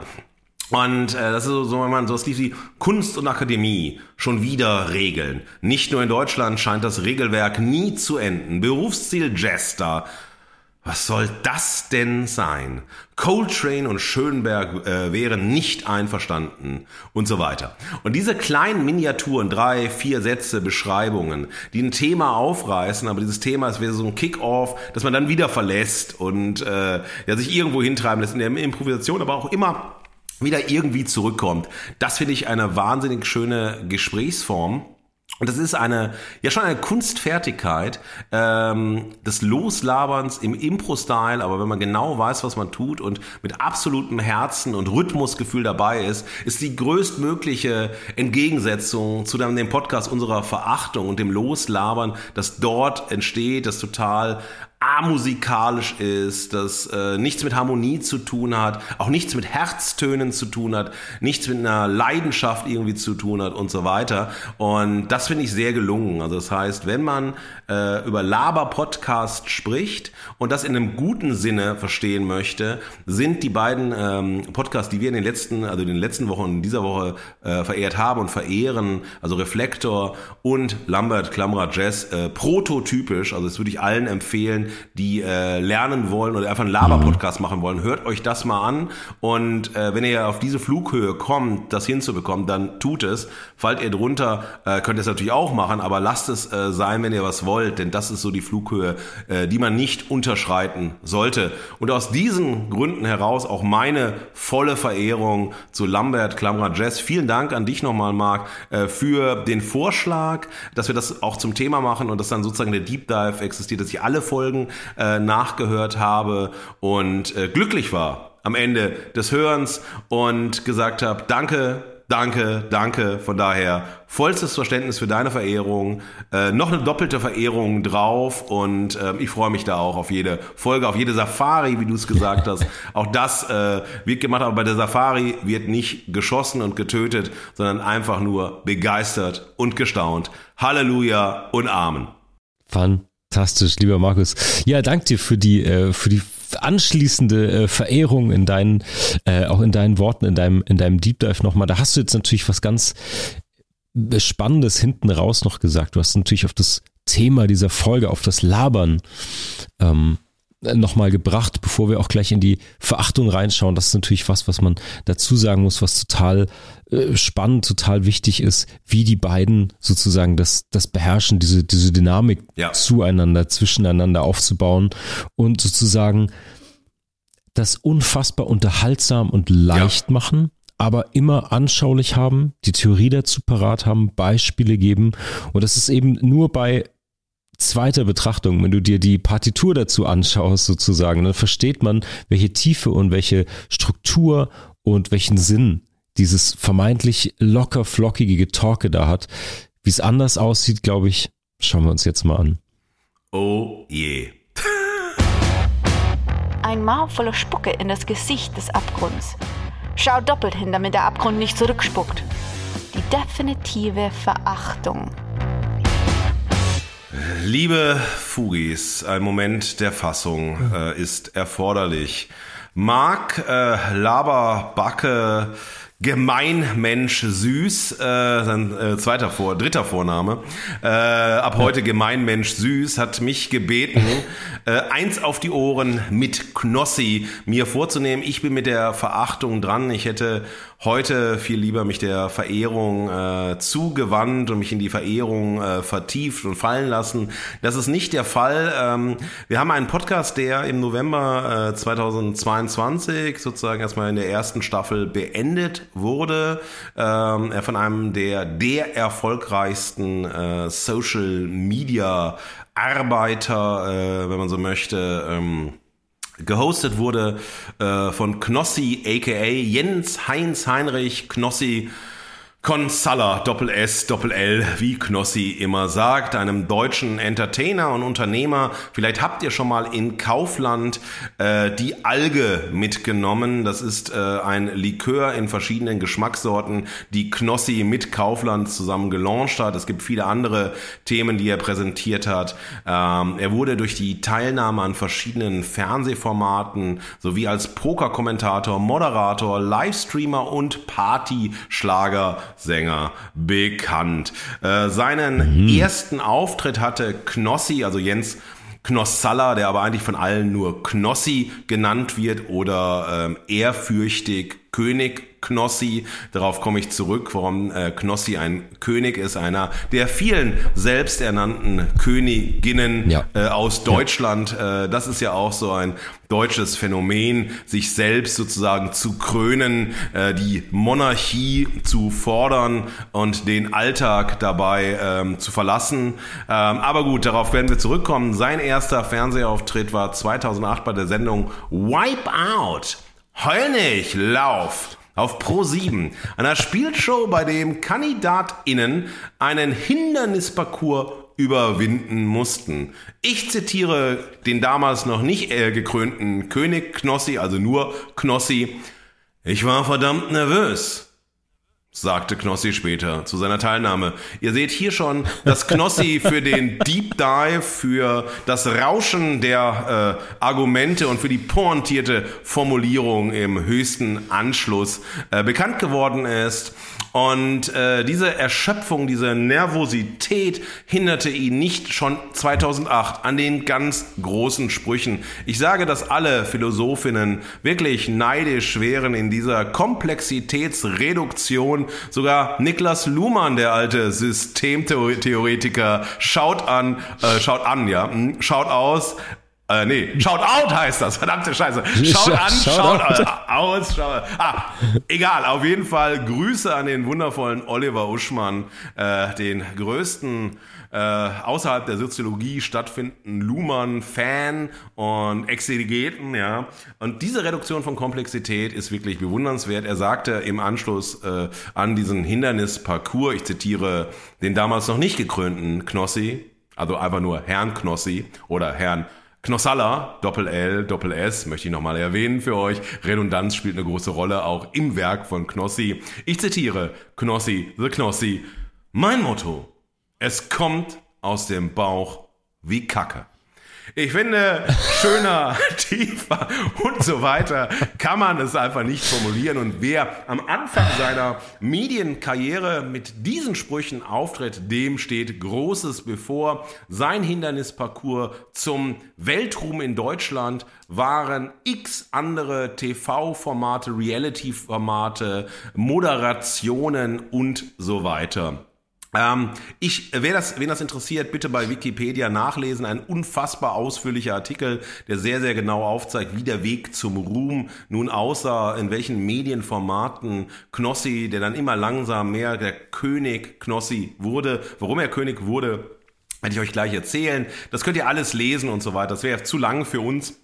Marc hat mir hier Redezeit eingeschränkt, deshalb kann ich äh, die Bibel des Ruhms hier nicht äh, verkünden, das frohe Wort des Herrn Knossi kann ich hier nicht verbringen. Auf jeden Fall bezeichnet er sich selbst als König des Internets und tritt für gewöhnlich natürlich mit einer Krone auf. Ich glaube ja auch, dass äh, eine Verwandtschaft zwischen dem König von Mallorca, Jürgen Drews, und Knossi besteht, aber da möchte ich nicht weiter hineingehen. Wir haben den Boulevardjournalismus als Genre der Medienberichterstattung. Vielleicht ein kleiner Im Impetus hierfür, vielleicht auch kompletter Schwachsinn. Äh, man weiß es nicht, wie bei Knossi. Wahrheit, Pflicht, Schwachsinn. Liebe äh, und so weiter, alles in der gemischten Tüte, ja. aber man greift immer zum Richtigen oder in meinem Fall immer daneben. Den wahren Grundstein für seinen äh, Welterfolg in Deutschland legte Knossi 2016, als er begann, auf der Plattform Twitch auf Sendung zu gehen. Nach Gastauftritten bei dem bereits super erfolgreichen Twitch-Streamer Montana Black wuchs auch der Kanal von Knossi immer mehr und er wurde dann eine Zeit lang zum erfolgreichsten Streamer auf Twitch in Deutschland. Er wurde sehr, sehr früh schon, und das lebt natürlich durch die Auftritte äh, im Reality-TV, durch seine, äh, auch er hat in Pokerturnieren äh, im ähm, Fernsehen teilgenommen, hat er teilweise gewonnen, hat Poker-Competitions kommentiert.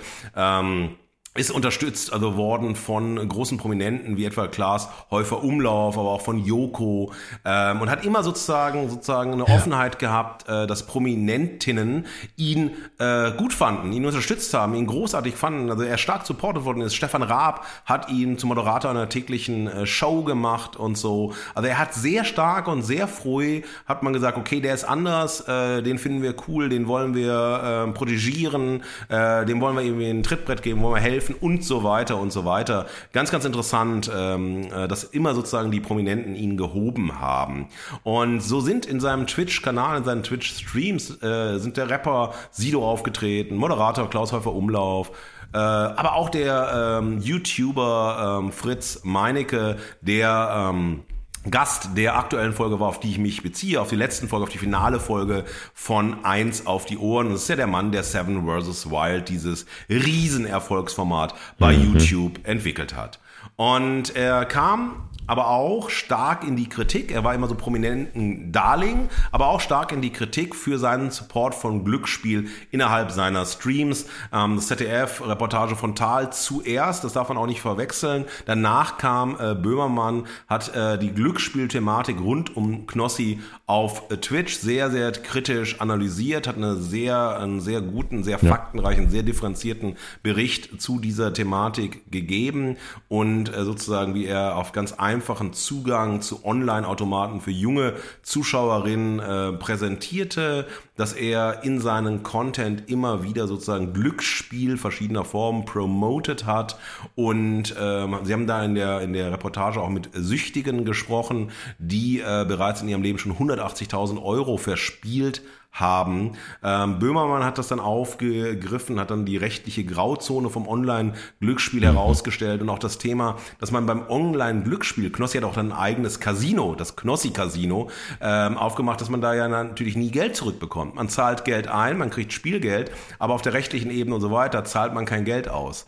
Ähm, das gab eine riesen kritische Auseinandersetzung. Knossi hat sich dann distanziert, diese Inhalte sozusagen nicht mehr bei sich präsentiert. Er hat dann andere Ökonomisierungsformen gefunden.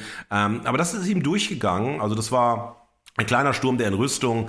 Ähm, Knossi blieb äh, weiter stark ähm, erfolgreich.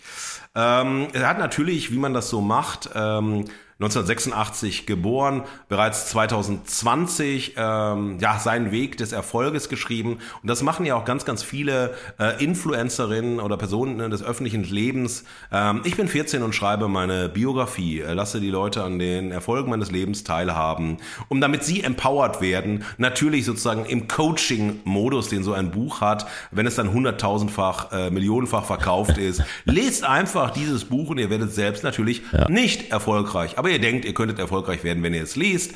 Knossi 2020 bei Riva erschienen. Knossi, König des Internets, über meinen Aufstieg und Erfolg als Streamer. Ähm, ich muss mich entschuldigen, äh, lieber Marc, ich habe dieses Buch nicht zur Vorbereitung lesen Skandal. können. Äh, irgendwie hat die Bestellung nicht funktioniert ähm, und äh, ich konnte ja. nicht auf den Kaufen-Button drücken.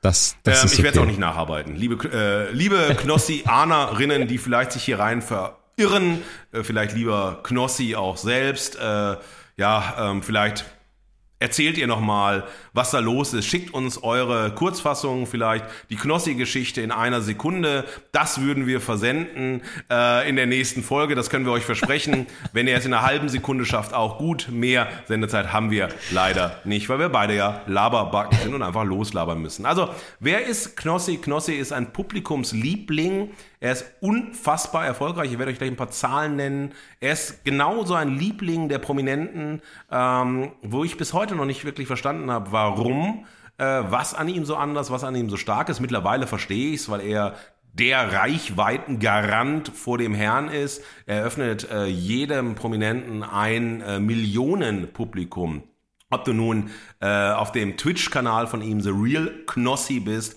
da sendet er fast täglich live, ja. Jetzt in diesem Monat im Mai ist er nicht mehr äh, Twitch-Marktführer, sondern auf dem dritten Platz der meistgefolgten deutschen Twitch-Kanäle mit 2.175.917 Followern. Fast so viel wie Fugengold, würde ich sagen. Und er ist, ähm, Platz zwei hat äh, Trimax mit 3.342.491 FollowerInnen. Und der Spitzenreiter ist wieder der Mann, der Knossi zu Knossi gemacht hat, wirklich und erfolgreich gemacht hat bei Twitch, Montana Black, der jetzt Montana Black 88 heißt, mit 4.936.531 Follower innen. Und man muss dazu sagen, wenn wir dann auch Livestreams haben, sind es unfassbare Zahlen von Menschen, die bei den Livestreams dabei sind. Also hier ist nicht nur eine Medienmacht, hier ist eine Meinungsmacht, hier ist äh, eine Werbemaschine, die da läuft und so weiter. Und insofern ist natürlich auch die Liebe der Prominentinnen äh, hier so wichtig, weil, naja, so viel Reichweite bietet kaum jemand an, kaum andere Medienkanäle mhm. mit so einer loyalen Fanschaft. Das muss man auch sagen. Also unglaublich viele loyale Fans, die Knossi unterstützen, die ihn verehren, ähm, die immer dabei sind, die auch dieses vermeintlich ironische Spiel, ja, jetzt gebt's mir, wie alt sehe ich aus? Und dann erzählt er, ach, man hat mir schon gesagt, ich sehe ja mit 30 aus wie 40 oder Mitte 40. Und dann, äh, ja, gibt's mir richtig. Und dann sagt jemand, ja, du siehst aus wie 50, ja, gebt's mir. Also dieses Spiel mit so, seid real, seid authentisch, seid echt, das taucht dann auch mal wieder, wie immer, auf und so weiter. Ja, ähm, er ist aber auch Mr. Kreativ, das muss man auch sagen. Ähm, er entwickelt ein Format nach dem anderen. Ähm, und das ist natürlich, Format, ja, ja, ja, aber das ist äh, ein ganz spannender Prozess, wenn wir über Kreativarbeit, über Formatentwicklung sprechen. Äh, wo stehen wir ja gerade in Deutschland? Ähm, wie, ähm, sagen wir mal, wie schnell kann man Formate, sagen wir mal, die sehr rudimentär sind, äh, implementieren, sie zu Erfolgsformaten machen und zu ähm, Gesprächen in der Medienlandschaft, zu Gesprächen in der Gesellschaft machen.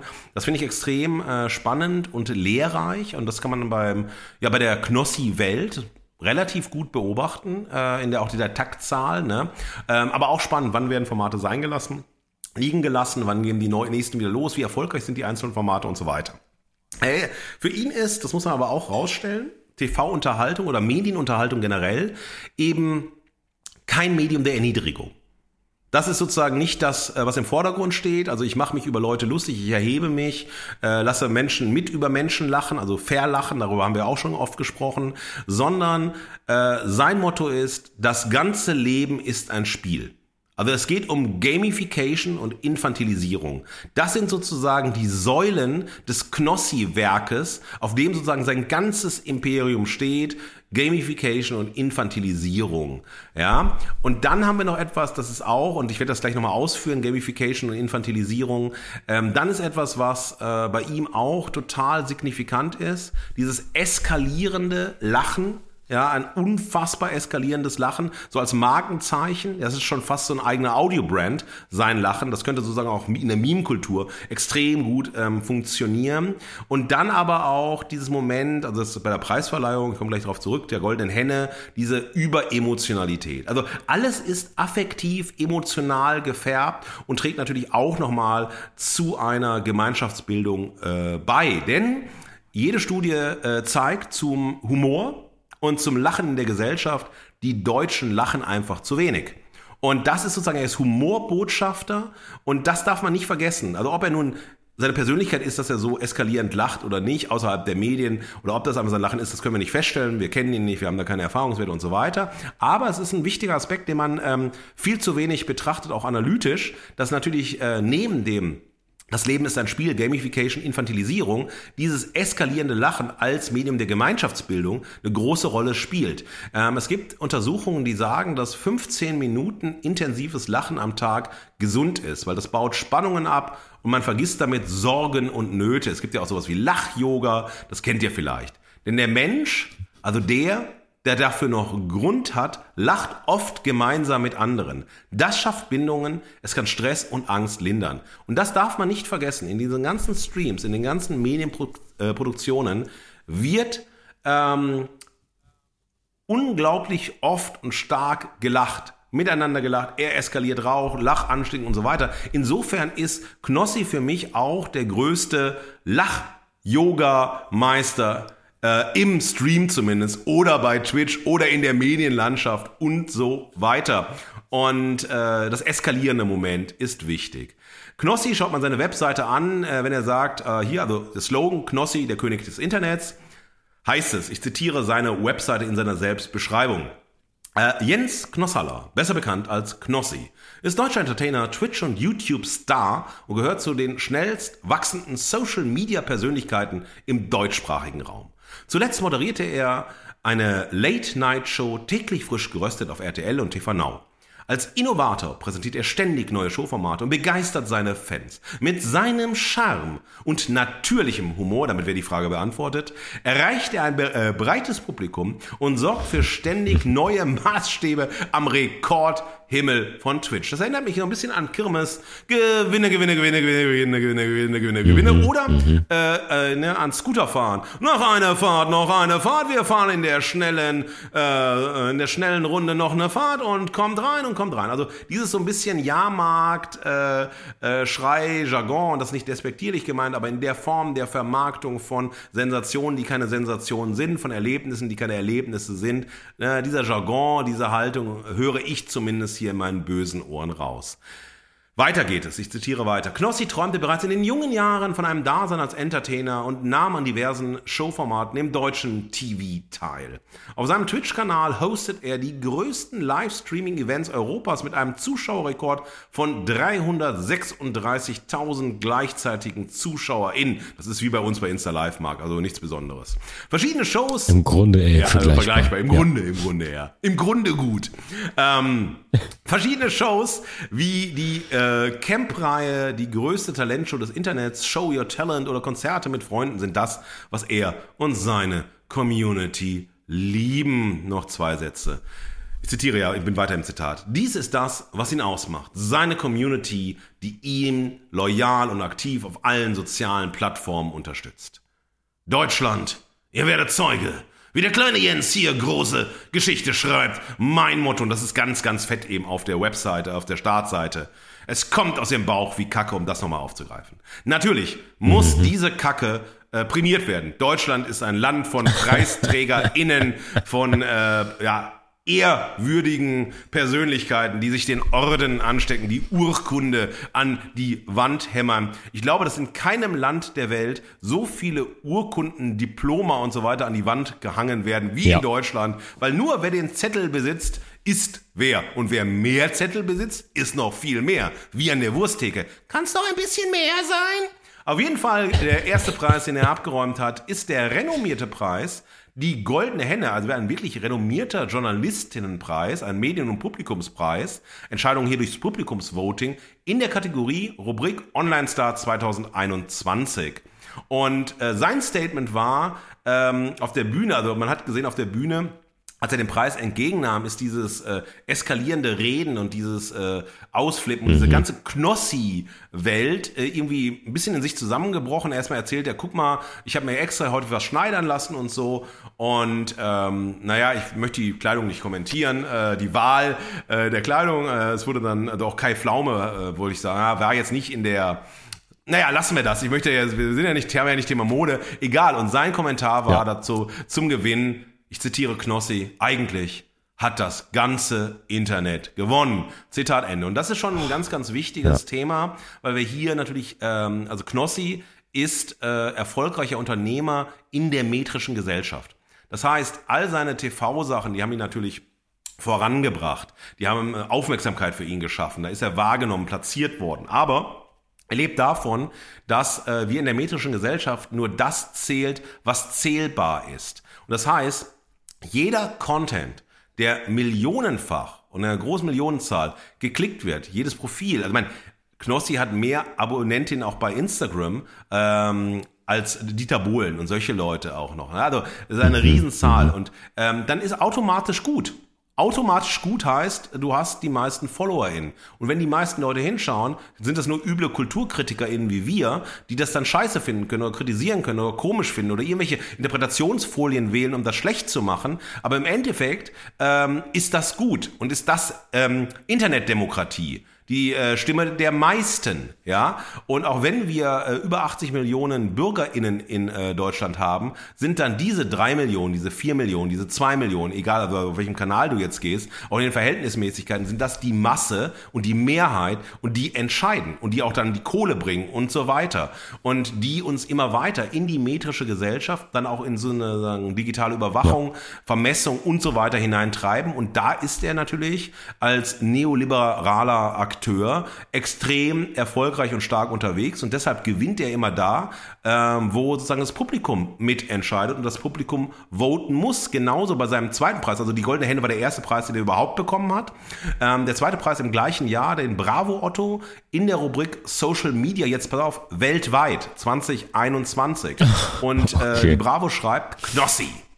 Mit einem wahnsinnigen Vorsprung von über 26.000 Stimmen hat die Community von Knossi bewiesen, dass er wirklich der König des Internets ist. Denn Knossi ist der Gewinner in der Kategorie Social Media Star. Nach so vielen Projekten, bei denen er dieses Jahr am Start war, hat er sich diesen Titel auch wirklich verdient. Und dann war er noch zweimal nominiert zum deutschen äh, Comedypreis, auch 2021. Äh, also insofern, ne, also hier das Thema zwischen Popularität, metrischer Gesellschaft, diese Humorthemen ja. und so weiter, ähm, die jetzt auch gleich bei dem Podcast, den wir uns zuwenden, eins auf die Ohren äh, eine große Rolle spielt. Ähm, es gibt im Moment noch keine zweite Staffel äh, 2023. Er hat am Ende, also ziemlich auf die letzte Folge, äh, auf die Abschlussfolge, betont Leute, ihr müsst kräftig Alarm machen, wenn ihr eine zweite Staffel wollt. Ich habe halt viel zu tun und so weiter, aber gebt mal Gas. Also es ist bisher keine zweite Staffel erschienen, das ist ja bei Podstars OMA, ähm, produzieren diesen Podcast, also haben diesen Podcast mhm. produziert. Es bleibt dann spannend zu sehen, kommt er wieder oder kommt er nicht wieder. Was möchte der Podcast von sich aus sein? Ich zitiere äh, die Podstars-Beschreibung, die Spotify-Beschreibung. Herzlich willkommen zur einzig wahren Podcast-Show jeden Dienstag gibt's eins auf die Ohren, wenn Knossi einen neuen Gast aus Film, Funk, Stream und Internet zum Quissen und Quatschen begrüßt. Aber damit nicht genug. Ihr könnt und müsst die Show maßgeblich mitgestalten. Sprecht euer höchstpersönliches Show-Intro ein, tragt zu den Spielen bei und sichert euch die besten Preise. Werdet ein Teil von Deutschlands interaktivster Audio-Experience, seit es Podcasts gibt. Und wenn euer Handy klingelt, seid darauf gefasst, dass es Knossi höchst persönlich ist.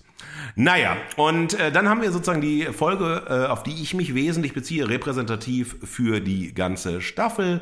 Ähm, ist im November 2022 erschienen. Die heißt Fritz Meinecke, also der Erfinder von Seven vs. Wild und äh, ja, einfach Content Creator, super erfolgreicher Content äh, Creator versus Knossi, die große sieben, das große sieben versus Wild Special.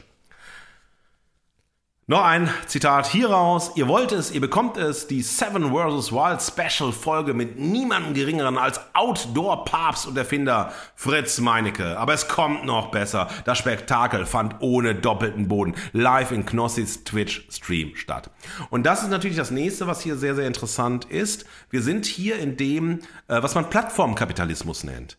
Das ist sozusagen die ne neoliberale Verfasstheit äh, der Digitalisierung, dass wir über Plattformkapitalismus sprechen, also dass auf Plattformen und in der Verbindung von Plattformen das große Geld von wenigen gemacht wird, die die Monopole haben, äh, die Plattformen zu bestimmen. Das ist sozusagen wie die Digitalisierung eben nicht äh, Power to the People ist und äh, sozusagen von ähm, großen Teilen der Menschheit getragen wird, sondern sie wird gelenkt natürlich von wenigen Monopolistinnen. Das haben wir beim Video-on-Demand-Streaming etwa, wenn wir an die großen Streamer denken. Und das gibt es auf allen anderen entscheidenden äh, Entwicklungen in der Digitalisierung. Wenn ein Mann aus der Portokasse Twitter kaufen kann, das wichtigste Meinungsmedium weltweit, aus der Porto, also immer Privatvermögen raus. Ich wollte auch mhm. mitbieten, aber ich hatte halt 200 Euro zur Verfügung. Da sagte man mir bei Twitter, naja, komm mal demnächst wieder, wenn ein paar Nullen dran sind.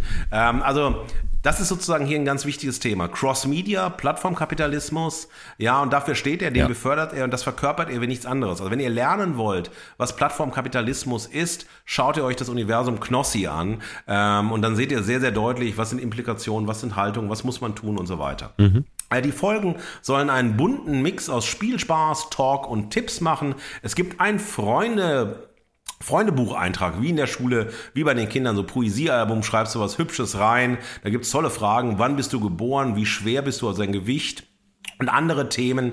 Es wird gespielt, ja, ähm, es gibt Preise, es gibt Aufgaben und so weiter. Und es wird immer gesagt, dass die ZuschauerInnen die Show mitgestalten äh, können. Naja, und wie interaktiv diese Interaktivität ist, darüber kann man natürlich auch diskutieren. Es gibt einen Valeri, der eröffnet den Podcast mit seinem höchstpersönlich eingesprochenen Intro. Ja, äh, die Chats äh, fließen ein mit in die Spiele. Äh, es werden äh, Fans, ZuschauerInnen, FollowerInnen, HörerInnen eingebunden und so weiter. Aber äh, im Endeffekt ist das die Interaktivität genauso wie früher im Fernsehen bei 9 Live, die ja das interaktive Fernsehen begründet haben. Und wo, worum ging es? Eben um Gewinnspiele. Ja. Äh, es ging um Mitmach-TV, genau. du rufst an, zahlst Geld äh, und gewinnst eigentlich gar nichts äh, oder kaum was. Oder ab und zu hast du mal, ja, hast du 5.000, 10.000 gewonnen oder so, aber du hast halt hunderte Male von vorher angerufen. Das war eine Ökonomisierungsform. Wir locken Leute an die Geldquelle mit Interaktivität und sagen so, das sind wie die Call-In-Shows im Radio früher. Das waren ja diese Formen der Interaktivität. Du rufst an, also um Konzerttickets zu gewinnen etwa oder um einen Becher der Redaktion zu gewinnen ja. und so weiter. Also Nippes zu gewinnen, da hast du aber kein Geld bezahlt beim Radio früher, sondern ähm, hier hast du immer angerufen, jeder Anruf hatte eben teuer teuer Geld gekostet. Und das war diese Zeit, in der auch Klingeltöne extrem erfolgreich waren. Also Furz 5 genau. musste jeder genau. auf dem Handy haben. Und wo es einfach um eine andere Form der Ökonomisierung ging in Zeiten der Medienkrise oder auch der Formatkrise und der Fernsehkrise und so weiter. Also wie holen wir Geld aus Leuten raus, indem wir ihnen das Gefühl geben, ähm, also mit den Medien, die sie schauen, die sie nutzen, interagieren zu können, nur kostet diese Interaktion Kohle äh, 50 Cent, 1 Euro und mehr. Genau. Das war die Zeit, wo äh, auch ähm, Telefonsex extrem geboomt hat. Also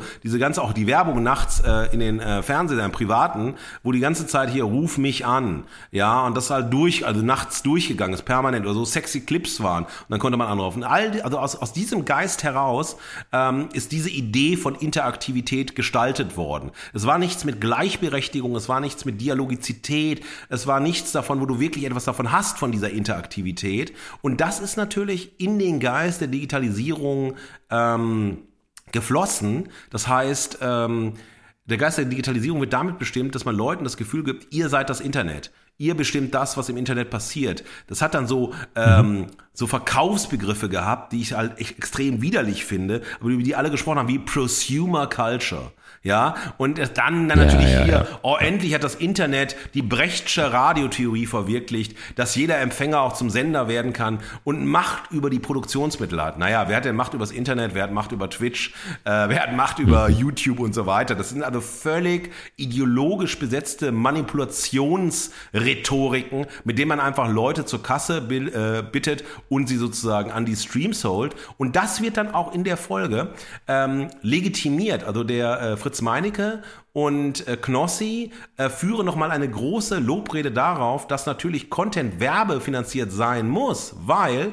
und dann Schelte, also das ist ja diese implizite Schelte, auch dieses moralische Schelte der Leute, ähm, naja Leute, ihr seid nicht bereit, ein, zwei Euro pro Stream, pro Live äh, gehen und so weiter zu zahlen. Ihr zahlt dafür nichts. Ähm, also müssen wir, und wir müssen ja leben und es ist ja alles teuer und wir machen das ja nur für euch und wir wollen ja auch verdienen. Deshalb sind wir als Content Creatorin mhm. auf Werbekooperationen und äh, ne, Partnerschaften und so weiter angewiesen. Und das geht dann auch so, dass der natürlich Fritz Meinecke er zu einem der erfolgreichsten Content Creator in Deutschland gehört, nicht nur mit Seven vs. Wild, auch mit seinen Lost Places Touren und so weiter und all dem anderen, was er anbietet. Er ist natürlich bei OnlyFans. Jeder muss bei OnlyFans sein. Und äh, da zeigt er sich nicht komplett nackt oder lässt sich nicht irgendwie äh, bestimmt dirigieren. Da gibt's ja auch ganz andere äh, Themen, die bei OnlyFans natürlich eine große Rolle spielen. Also er nimmt jede Form der Ökonomisierung, der, äh, ne, die aus der Digitalisierung folgt, um Content zu präsentieren. Und so geht es in der Folge. Äh, eigentlich ist es... Äh, ist es so ein Werbeformat. Es ist gar nicht eine interaktive Show, sondern es geht darum, äh, man erzählt über Seven vs. Ja. Wild, man erzählt was über Fritz Meinecke. Dann ist natürlich Knossi äh, da drin, weil er in der zweiten Staffel teilgenommen hat und auf Platz 4 gekommen ist, was ihm keiner zutraut, weil Knossi auch noch so ah, so durchsetzungswillig ist und so weiter, widerständig und so weiter. Man präsentiert als Werbepartner äh, von Knossi ähm, Dean Froster und dann wird permanent Werbung natürlich über Froster gemacht, weil das der beste Snack ist, wenn man selber nicht kochen will und so weiter. Wissen wir alle, Froster, Froster, Froster ist so wie Edeka, wie die Idiots, die Dortmunder Punkband gesungen haben. Äh, Edeka, Edeka, wunderbar, wunderbar, Sonderangebot, Sonderangebot, Leute kauft bei Edeka, kann man einen Froster machen. Froster, Froster, Froster, Froster, Froster, Froster. Leute, esst Froster, Sonderangebot, Lachs, äh, Spinat, Lasagne, Sonderangebot. Leute, esst Froster, Froster, Froster. Also es läuft genau auf dieser Ebene. Ähm, es wird Personality Talk gemacht, welche Promis kennt man. Äh, es wird interagiert, also es wird gesprochen äh, mit den Leuten. Und natürlich, weil das so ein Jungstalk ist und immer auf dem Niveau von unter 20-Jährigen ist. Also alles, was Knossi macht, ist auf diesem ja auf dem Niveau, auf der Kommunikations-, auf der Humorebene unter 20-Jährige. Und natürlich wird über Primärmerkmale gesprochen. Und weil man sich nicht so natürlich rantraut an die Materie, aber man immer über die Materie spricht, ähm, redet man dann über den Schniedelwutz. Der Schniedelwutz wird immer wieder hervorgeholt und äh, dann sagt dann der Meinecke so lustig, ja, ja, ich habe natürlich auch äh, ganz andere Schniedelwutze auf meinem Handy und äh, wahnsinnig lustig, Lacher, Lacher, Jungs eben, ne, haha, süß, so sind sie halt, ne, sie wollen halt nur äh, mit erigierten Schniedelwutzen durch die Welt symbolisch sozusagen, um ihre Machtverhältnisse durchzusetzen. Also völlig, äh, äh völlig anstrengend und sozusagen redundant in ihrer Form. Ja. Dann gibt es äh, diese Werbung für eine Werbepartnerin, für dieses äh, die Ökonomisierung von Online-Content. Äh, dann gibt es Selbstlegitimation.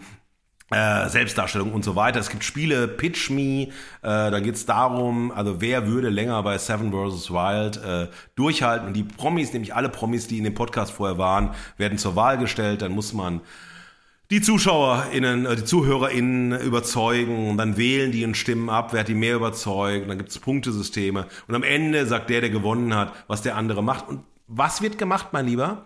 Knossi hat gewonnen und was will der Knossi? Natürlich ein Nacktbild von Fritz Meinecke, wo er draufhält, dass er Knossi liebt, dass Knossi der Beste ist. Und das wollten sie sofort in der Sendung machen, aber die Kamera waren. Die wollten es dann blurry machen, aber dann, nee, ich muss es ja schön machen und so weiter. Dann soll das blurry veröffentlicht werden und so weiter. Also wirklich mhm. richtig geile Unterhaltung. Das ist ja dann auch sowas wie Naked Survivor. Ne? Fritz Meinecke wäre dann ja Naked Survivor, nur auf anders. Das ist sowas wie diese, diese ja. Dates, die wir bei RTL haben, wo man sich nackt äh, diese ne, Dating-Shows, nackt und so. Also all diese gleiche Sachen, Nacktheit als der neue Sex und äh, ne, was ja Sex und Sexism Cells und es ist so redundant, es ist sehr langweilig. Community-Anrufe gibt es, Abstimmung über Fanblast und so weiter. Also anderthalb Stunden ziehen sich sehr zäh, sehr langweilig zwischen diesem Talk, zwischen dieser ähm, Selbstbeweihräucherung, Selbstbespielung, zwischen Erklären äh, der ökonomischen Grundmanifeste, der Digitalisierung, auch Legitimation.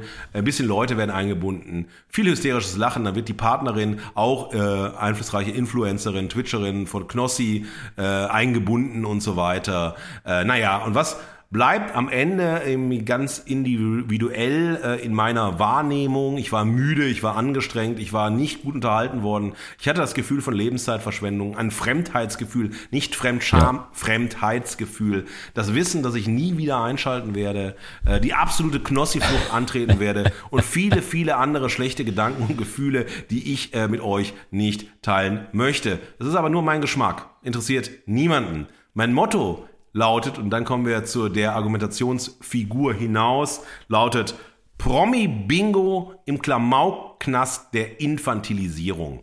Und ähm, für mich ist das Knossi-Universum zeigt die Gesellschaft im Sog der Infantilisierung. Es geht um Spielspaß und ewige Jugend. Das steht im Vordergrund. Und Infantilisierung ist Teil von gesellschaftlichen Machtverhältnissen, ein probates Mittel für die Manipulation von Konsumwünschen, weswegen der Grad an Infantilisierung einer Gesellschaft auch gern an ihren Werbebotschaften und Medieninhalten bemessen wird. Und worum geht es dann dabei? Wie macht man das? Ganz einfach Komplexitätsreduzierung. Nichts Kompliziertes, nichts Widersprüchliches, nichts Relativierendes. Absolute Reduktion von Komplexität. Alles wird, alle Kommunikationsformen, alle Handlungsformen werden in Spiel und Spaß reduziert. Und das geht dann mit einer Intimisierung und Verniedlichung. Intimisierung, also er erfahrt ganz viel so Backstage und der Schniedelwutz, der Schniedelwutz kommt raus. Und dann wird alles irgendwie verniedlicht auch. Äh, ja, weil es soll dann auch nicht so, ne? So, ah, so hart sein, so analytisch, so distanziert und so weiter. Und äh, wir sehen dann drittens den Sieg des kindlichen Narzissmus und Egoismus über die erwachsene Verantwortlichkeit und Reflexion.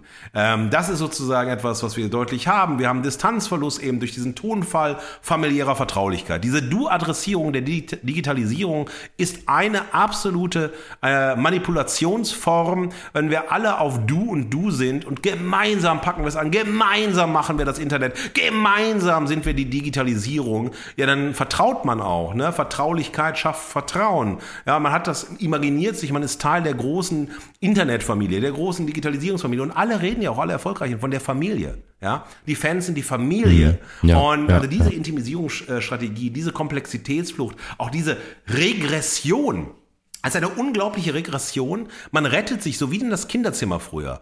Aber wenn wir als Kinder Angst hatten, dann hat man gedacht, oh, das ist irgendwie böser Geist, und dann ziehe ich mir die Decke über den Kopf und dann ist der weg, dann sieht der mich nicht und so, ne?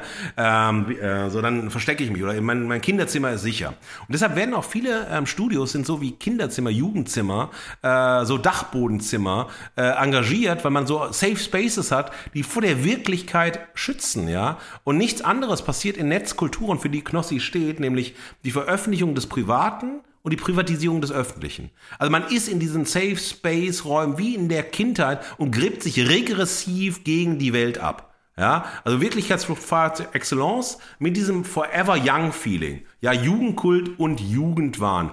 Und natürlich führen Knossi und Fritz Meinecke auch in dieser Folge Diskurse übers Alter. Wie Jungs mit 16. Wer sieht denn jünger aus? Wer ist besser trainiert? Wer sieht nackt besser aus? Und so weiter und so weiter.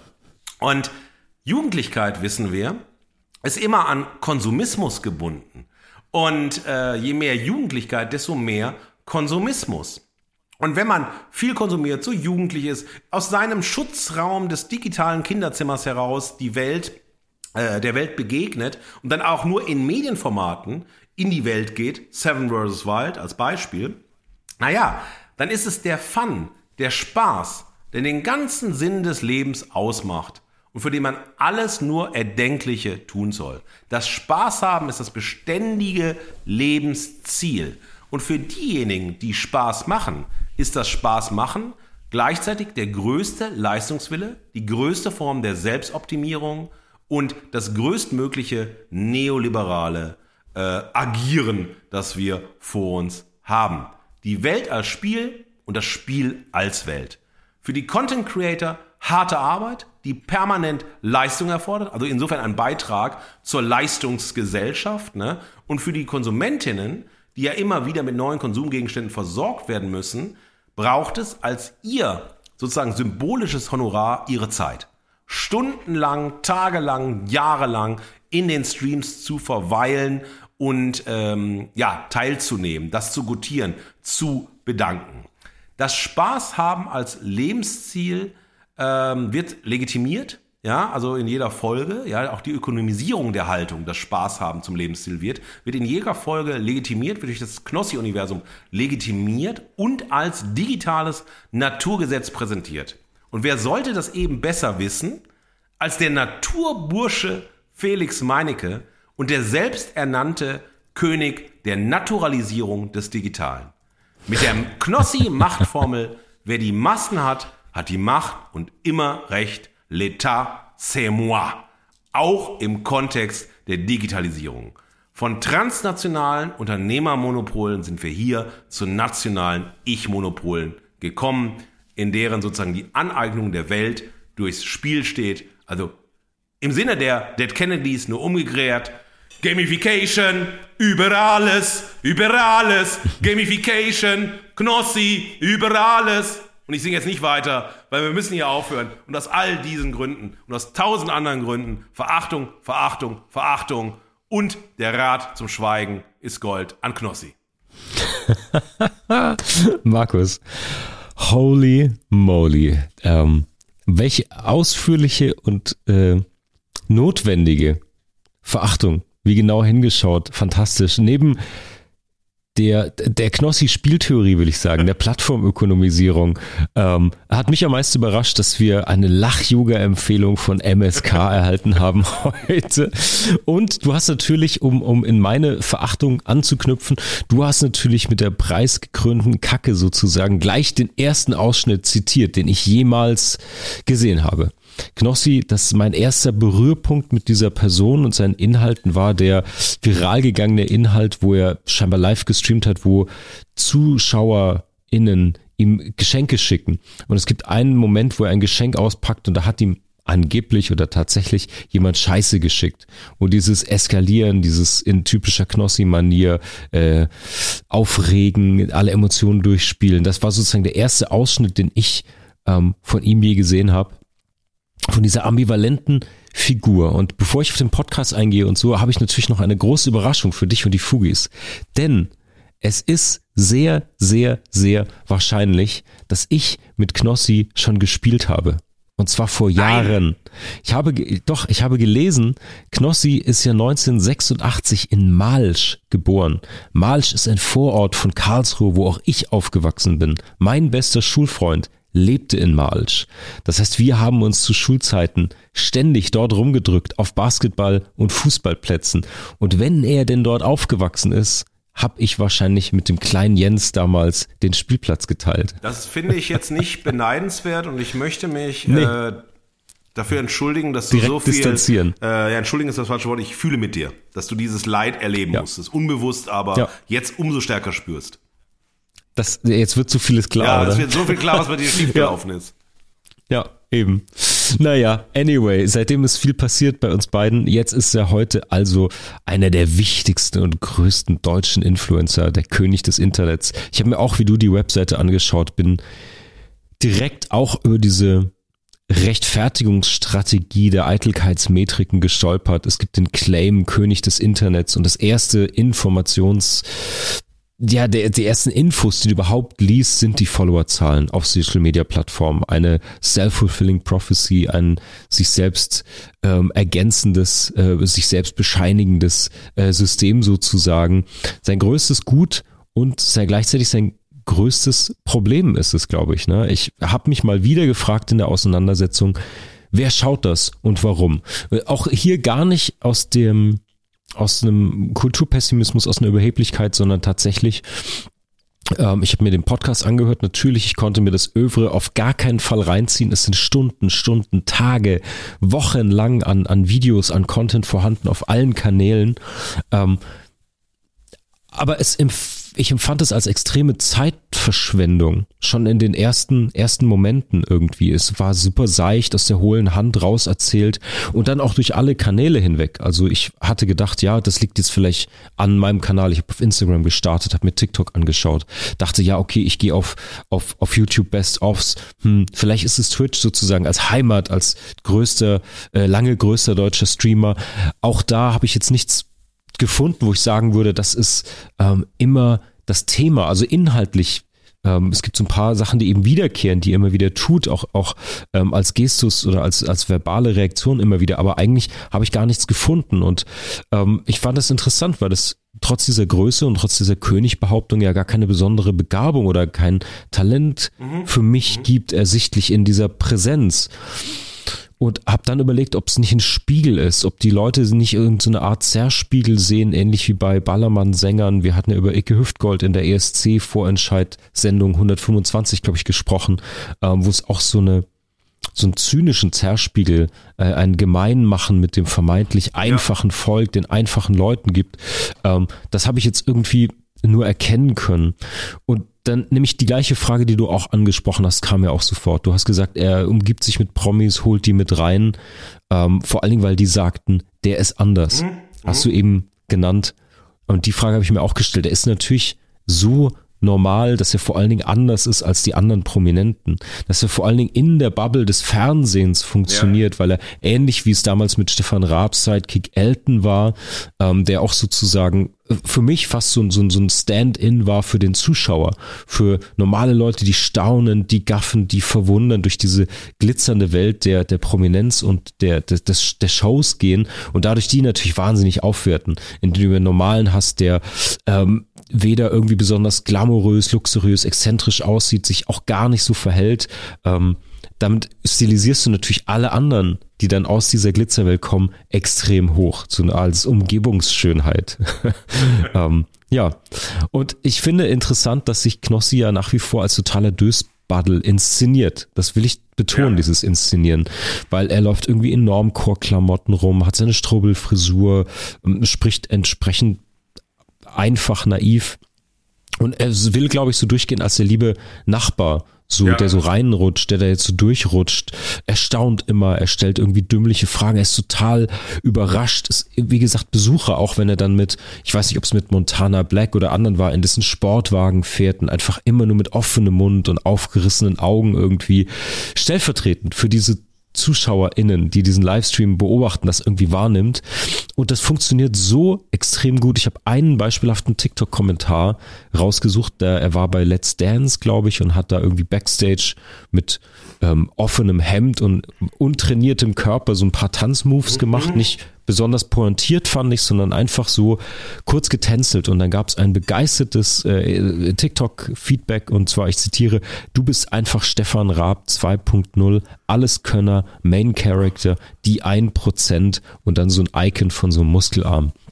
Und ich halte diese Reaktion für authentisch, verstehe sie nur nicht. Also die all diese Streamerzahlen und so, die sind ja tatsächlich in irgendeiner Form von ihm erarbeitet. Ich versuche aber tatsächlich ähm, nicht nur zu verstehen, was die Faszination ist, habe ich gleich noch einen Appell, aber auch die Ambivalenz dieser Persönlichkeit. Denn ähnlich wie bei Ike Hüftgold, der auch zwischen Gemeinmachung, äh, visueller Identifikation mit vermeintlich einfachem mhm. Publikum, mit Schrubbelperücke, Dosenbier und, und äh, Jogginganzug und dann aber die verachtet mit dem Mittelfinger und so und auch inhaltlich verachtet, ist es ähnlich für mich bei Knossi. Er hat diese Königbehauptung, die Krone, er ist König des Internets und diese Slogans, die Headlines, die er sozusagen produziert selbst, das ist total durchprofessionalisiert, durchgestaltet. Über die Ästhetik kann man streiten, aber das ist Marketing optimiert und komplett durchoptimiert ja. und ausgeschlachtet. Ja. Und sowohl in der Inszenierung als auch über die Online-Shops mit Shirts und Pullis und anderem Merch. Großes Fragezeichen auch bei mir, wer die großen Heckscheibensticker oder Gürtelschnallen mit diesem Logo K mit Krone trägt. ähm, anyway, dahinter steckt, und das ist mir ganz wichtig, sozusagen als, als aus Medien, Vermarktungssicht, aber auch unternehmerische Sicht, dahinter steckt natürlich eine Beratungsfirma, die er mit betreibt, die DLS Consulting. Und die verspricht ganzheitliche Strategien für digitale Medien von Einzel- bis Großunternehmen. Da gibt's interdisziplinäre Branchenkenntnis, mediale Branchenkenntnis und weitreichendes Netzwerk. Und hier sieht man, da endet natürlich die Naivität und da endet das äh, äh speichelnde, großäugige Staunen. Ja und wird total ultra durchprofessionalisiert und ganz klar hart rational gesagt, hier, das ist meine Reichweite, ich nutze die Plattformökonomie, ich vermarkte sie weiter, ich habe ein Team hier in Hamburg um die Ecke, tanzende Türme, super repräsentatives Poser-Office dann auch noch und da endet die Naivität und das Staunen und da wird's einfach super faktisch und sachlich. Wie du auch gerade schon gesagt hast, äh, geht's voll in die neoliberale Plattformökonomie rein. Aber ich will natürlich kurz was zum Podcast sagen. Darum ging's ja, das ist ja der Anlass für diese Verachtung. Auch hier wieder, es, es schlägt dem Fass immer wieder den Boden aus. Äh, es gibt einen neuen Kandidaten für den langweiligsten, miesesten Podcast, den ich bislang gehört habe. Äh, Knossi ist auch hier wieder Platz ja, eins, ja. zumindest wenn man die Tabelle umdreht. Ähm, Nee, tatsächlich, wir haben vorhin kurz über das Labern gesprochen und wie kunstvoll Lambert und Klamra in ihrem Jazz-Podcast labern im Sinne von Free Jazz. Ja. Sie floaten, sie kommentieren, aber sie greifen natürlich auf ihre Erfahrungen, ihr Wissen, die Anekdoten zurück. Und ich habe mich echt bemüht, ich habe lange, lange ich habe sogar den ganzen ersten Podcast gehört. Mehr habe ich nicht ertragen. Ich habe dann, wie gesagt, diese Best-ofs geschaut. Aber das ist ja total selbstreferenziell auch total. noch. Also selbst wenn ich mich jetzt öffne und sage, okay, ich interessiere mich jetzt für Knossi und seine Welt, die Hälfte dieses Inhalts ist absolut im eigenen Kosmos ein sich selbst featuren. Es wird immer verwiesen auf Formate, die vorher liefen, auf andere Kanäle. Also es ist ein geschlossenes Ökosystem, in das man auch nicht mal reinkommt. Und der Rest ist dann, ja, pff, halt Poesiealbum gemeinsam irgendwie eingetragen. Völlig pointenfrei. Ähm, und für mich ist das wie gesagt, schwer nachvollziehbar ja. irgendwie, dieser Zauber. Ich bin auch auf die Anfänge dann nochmal ein bisschen gestoßen, habe geguckt, wie er angefangen hat mit, mit Glücksspielstreams und so, ist ja auch extrem komplex, hab's nicht finden können. Also für mich steckt da irgendwie so ein Schulterschluss drin oder so ein Versprechen. Ähm, ich habe es als Normalo ohne Talent in den Medien geschafft, wie du mit dem Buch auch zitiert hast. Und ihr könnt es auch. Er baut dann sozusagen medientheoretisch ein Markenplattformvertrauen ja. dafür aus. Er, er zieht sozusagen die HörerInnen mit zu sich hoch über Kommentare in Twitch Lives, in eingespielten Podcast-Intros und so. Ist natürlich alles total zynisch, total, totale Verarsche wird nie passieren, aber das ist sozusagen das Versprechen der Marke Knossi. Das so habe ich mich genähert. Was könnte ein Grund sein, warum ich dem zuhöre? Ich muss natürlich, bevor ich zu meinem Motto komme, noch zwei zwei kritische Anmerkungen machen. Das eine ist, dass er als Innovator gefeiert ja. wird. Nicht nur auf seiner eigenen Webseite, er wird auch immer wieder so ähm, gefeiert. Das ist natürlich totaler Bullshit. Also ich kann jetzt ein Marmeladenbrötchen mit Butter machen, ich kann aber auch Butter mit Marmelade auf ein Brötchen machen oder ich kann zwischen Marmelade und Brötchen auch ein Butterstückchen stecken. Also wirklich das als Innovation zu bezeichnen, ist, ist, ist empörender Blödsinn. Das sind billige, altbekannte Mitmachmaschen und Spielchen, die irgendwie in halbwegs neue Formate und Verpackungen ja äh, gesteckt werden. Das hat mit Innovation oder Medienformatenentwicklung überhaupt nichts zu tun. Da haben wir auch in vergangenen Folgen schon drüber gesprochen, wenn es um Jerks-Adaptionen ging, um Intimate als Original-Format, aber auch bei sowas wie Joko und Klaas, die wirklich eigene Shows noch schreiben, anstatt sie einzukaufen. Ähm, was er hier macht als Innovator, hat mit Innovation wirklich gar nichts zu tun. Und der zweite Shoutout muss hier direkt um die Ecke bei mir gehen, nämlich zu OMR in Hamburg. Der ganze Podcast wird von Podstars bei OMR produziert, vermarktet. Die haben sich spezialisiert auf Podcast-Vermarktung, Produktion, Konzeption. Ähm, es ist das große Universum von Philipp Westermeier, der Kopf hinter OMR und auch Podstars. Da war Knossi ja zu Gast. Ähm, seitdem, glaube ich, hat er jetzt diesen eigenen Podcast. Natürlich ist auch Philipp ähm, heiß auf diese Reichweite, auf die Power, auf die Millionen von Augen, Ohren, die um Knossi drumherum schwirren. Er hat jetzt den eigenen Podcast dort bekommen. Er ziert sogar das Headerbild der Podstars ja. Webseite. Und das, obwohl, und das sind wir bei einer ähnlichen Kritik wie bei Studio Bummens, Podstars produzieren auch tolle Formate. Ja. Lanz und Precht, Cui Bono, Hotel Matze. Also sie haben auch Schwergewichte, inhaltliche, toll produzierte Sachen drin, müssen aber mit so einer Call-in, Laber-Nonsens-Game-Show, das wird der große Aufmacher, haben sich also auch der Reichweitenökonomie komplett gebeugt. Aber bevor wir dazu reingehen, ich möchte zu meinem Motto der Verachtung gehen. Mein Motto lautet, das große Nichts auf großer Bühne, überdrehter Exzess der Langeweile. Geil. Knossi existiert einfach und redet drüber. Und das ist ultra problematisch. Du hast es gerade schon erwähnt, es kommen immer wieder Sachen neben dem ganzen Glücksspiel, was unter anderem im ZDF von Böhmermann irgendwie problematisiert und thematisiert wurde, nennt er sich in Streams, zumindest in diesen paar Ausschnitten. Ich habe wirklich nur an der Oberfläche gekratzt. Ich habe direkt was gefunden, wo er sich selbst als Albino-Türke bezeichnet, wo er ähm, eine Angelshow hatte, wo er mit der Peter Probleme bekommen hat. Aber es ist alles scheißegal. Einmal ähm, äh, geht es um ein, ein TikTok-Format, glaube ich, wo es um das Thema Dosenöffner geht. Also da macht er Geschenke an seine Frau oder Freundin, die sozusagen als Dosenöffner dienen sollen. Fugis, ihr wisst, was er damit meint. Ähm, und das sehe ich als das größte Problem. Er ist einfach immer auf elf. Er macht den Spinal Tap der Emotionen. Er rastet immer aus. Er ist immer der Allerglücklichste. Er ist immer der Allererstaunteste. Ähm, er nennt sich ja auch Entertainer. Das ist seine Art von, von Überemotionalisierung. Ja.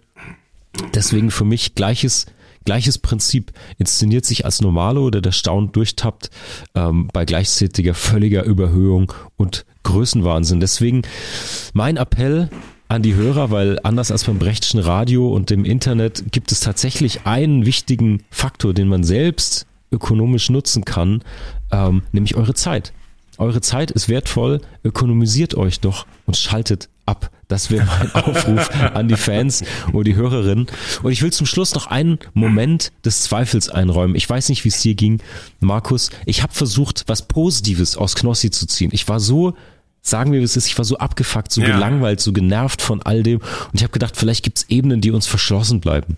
So wie wir Ultraschall nicht hören, so wie, äh, so wie es manche Lichtstrahlungen gibt, die das menschliche Auge normalerweise nicht anfassen kann. Vielleicht gibt es eine Art von Inhalt, die wir nicht wahrnehmen. Und ich habe überlegt, als These, vielleicht ist Knossi ja auch die gelebte Emanzipation. Vielleicht ist er das Ballermann-It-Girl als Mann. Männer müssen auch nichts mehr können. Sie halten einfach oben ohne oder den Arsch in die Kamera, ihren ganz normalen Körper, aber völlig unsexualisiert und sind vielleicht schon viel weiter, als wir denken. Ich bezweifle es aber und denke, es ist nicht so. Es ist nicht so. Äh, ja, okay. Vertra vertraue einem äh, äh, älteren äh, Menschen. Ich glaube, Marc, ähm, wir haben die Notwendigkeit, zur Haltung zu gehen ja, und den Fugis unbedingt. anhand unserer Gegensatzpaare noch ein bisschen äh, ja, Futter zu geben, wie wir sozusagen äh, die Haltung aus der Analyse, aus dem Material, aus dem Zeitpunkt, mittlerweile 11 Uhr und 20 ziehen. Marc, du hast die Verehrung, deshalb beginnst du äh, mit der Haltung zu unseren Gegensatzpaaren und unseren Beispielen. Genau so ist es. Die Stimme der Verehrung und der Verachtung ist die Gegenwart. Und ohne Haltung fallen wir aus der Gegenwart. Puh, Markus, liebe Fugis, was sagt man dazu? Was für ein krasses Gegensatzpaar.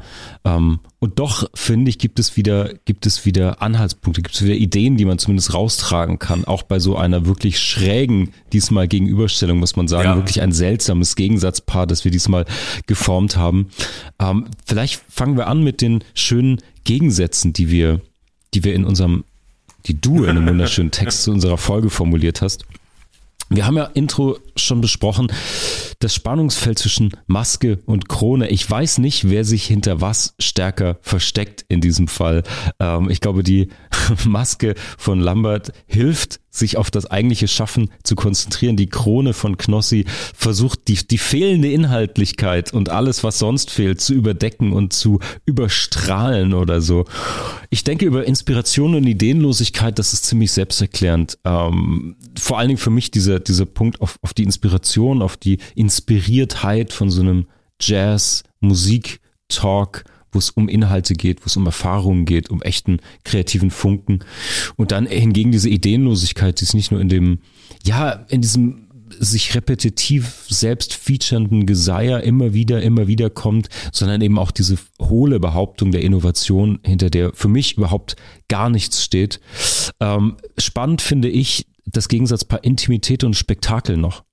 Denn Intimität in einem Medienformat wie entsteht die oder über was entsteht die? Natürlich über Authentizität ist für mich ein Schlüssel davon, über aber auch Fakten, über irgendwas ernst gemeintes oder irgendwas, irgendein Funken Wahrhaftigkeit, auch wenn das jetzt natürlich ein sehr cheesy Wort ist, aber ich glaube, dass du, wenn du über was sprichst, was dich wirklich bewegt oder was für dich zumindest von großer Bedeutung ist, dann ähm, schaffst du es, eine Intimität aufzubauen, ohne den Schniedelwurz zu zeigen, ohne über Nacktbilder oder irgendwas Obszönes, Ordinäres, Vordergründiges sprechen zu müssen, sondern ich finde es, empfinde es als wahnsinnig intim, wenn ein aktiver Musiker über das Musikmachen und über seine Momente dort spricht, weil das ist sein Beruf, das ist sein Ausdruck, das ist super nah dran an allem, was ihm wichtig ist, so.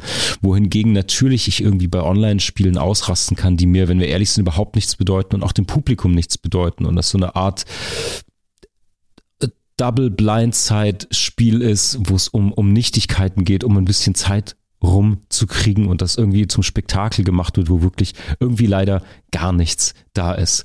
Ähm, ich finde diese Gegensatzpaare deswegen auch echt spannend, auch von dir ganz, ganz toll ähm, nochmal zusammengefasst oder ausgewählt für dieses Thema.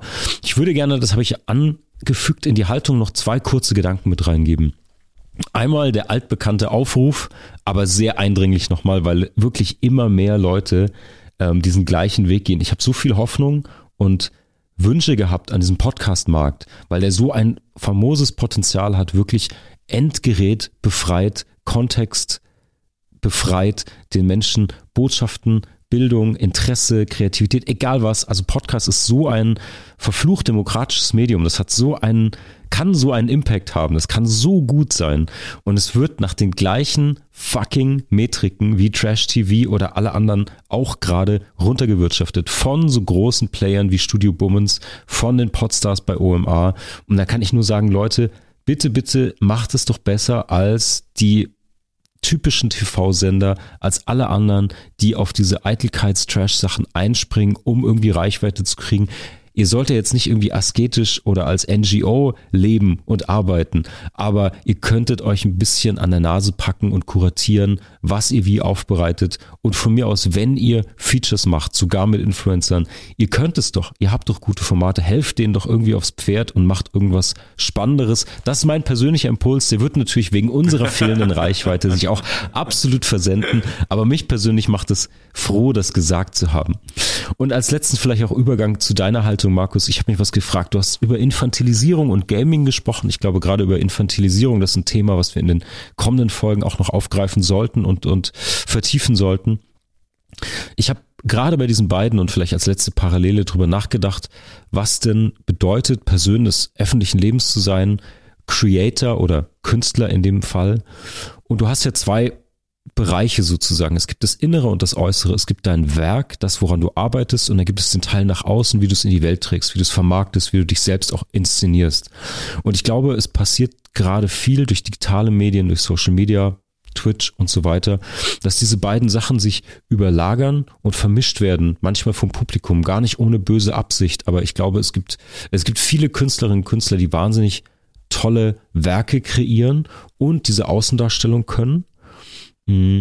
Und dann gibt es welche, die leider die Außendarstellung nicht so beherrschen und dann als krautige Künstler da sind. Und es gibt eben dann noch die dritte Sache, die die Außendarstellung beherrschen, aber ohne, dass es ein Werk gibt, ohne, dass es eine inhaltliche Auseinandersetzung gibt, ohne, dass was geschaffen wird, die aber sozusagen alles außenrum der Inszenierung beherrschen. Und ich glaube, das ist, wir haben wieder mal einen, einen dieser Fälle irgendwie hier gesehen, wo auch Knossi und die ganze, die ganze Maschinerie, die hinter ihm steht, sozusagen, ähm, das wahnsinnig gut beherrscht. Auch mit DLS, seiner Consulting-Firma dahinter, die das natürlich professionalisieren kann, wo man eigentlich nur sagen kann, eigentlich geht's immer wieder ums Publikum, hinzuschauen. Ähm, kann jemand die Inszenierung, kann jemand diesen Zaubertrick aufführen oder gibt es eigentlich auch eine Botschaft, gibt es was zu sagen? Und ich finde, das ist was, was uns wahrscheinlich auch noch länger begleiten wird, dieses Thema Inhalte kreieren, die Innenseite und die Außenseite und es eben oft reicht oder was kann man tun, damit es über diese Außendarstellung hinweggeht. Da,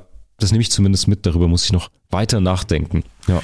Ah, sehr, sehr schön, Marc. Also das finde ich nochmal eine sehr, sehr gute äh, Zusammenfassung. Ähm, da wurden wir ja auch von den Fugis gebeten, die Haltungen sozusagen an den äh, Gegensatzpaaren zu entwickeln. Das haben wir in den letzten Folgen auch gemacht und ich finde das sehr gut nochmal, ähm, die Kerninhalte äh, nicht nur zusammenzufassen, sondern sozusagen nochmal zu synthetisieren.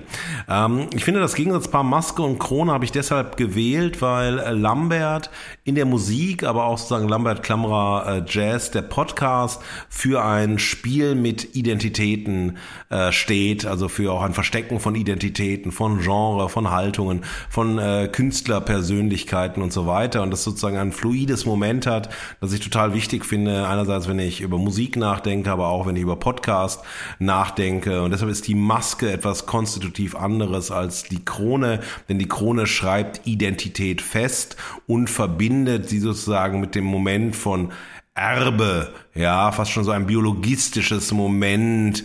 Ähm, es kann halt nur die eingeben, diese ganze royale Quatschsystem, das wir in England sehen, noch groß zelebriert und gefeiert. Ja, also ich also Royalität und so, ist, da, da habe ich keine Bezüge zu. Das finde ich einfach wirklich auch sehr, sehr problematisch. Und das ist natürlich das, was ähm, Knossi möchte Identität festzuschreiben, der König des Internets, Punkt.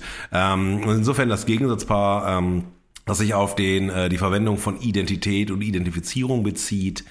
Intersubjektivität und Interaktivität. Also Intersubjektivität heißt, ich kann, wenn ich äh, Lambert Klammerer Jazz höre, intersubjektiv nachvollziehen, wo die beiden herkommen, äh, was musiktheoretisch für sie relevant ist. Ich kann überprüfen, welche Empfehlungen sie machen und so weiter.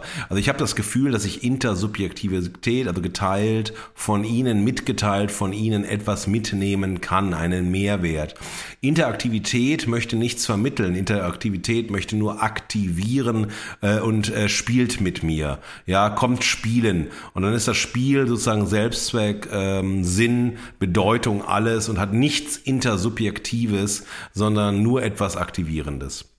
Inspiration äh, dient dazu, wenn ich, wenn ich etwas höre oder mich mit etwas auseinandersetze, inspiriert werde zum Nachdenken, vielleicht in selber in meinem Kreativhaushalt etwas übernehme, äh, mit mir etwas in Bezug setze. Dafür steht äh, Lambert äh, Klammerer Jazz für mich ein, also sehr mustergültig.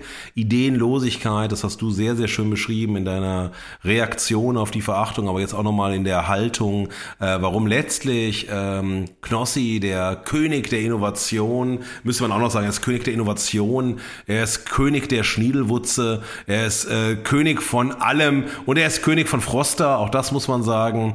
Ähm, ja, äh, auf jeden Fall ist er eher ideenlos und hat nur den Anschein, durch die Vermarktung äh, der König von Innovation, also von Ideen zu sein.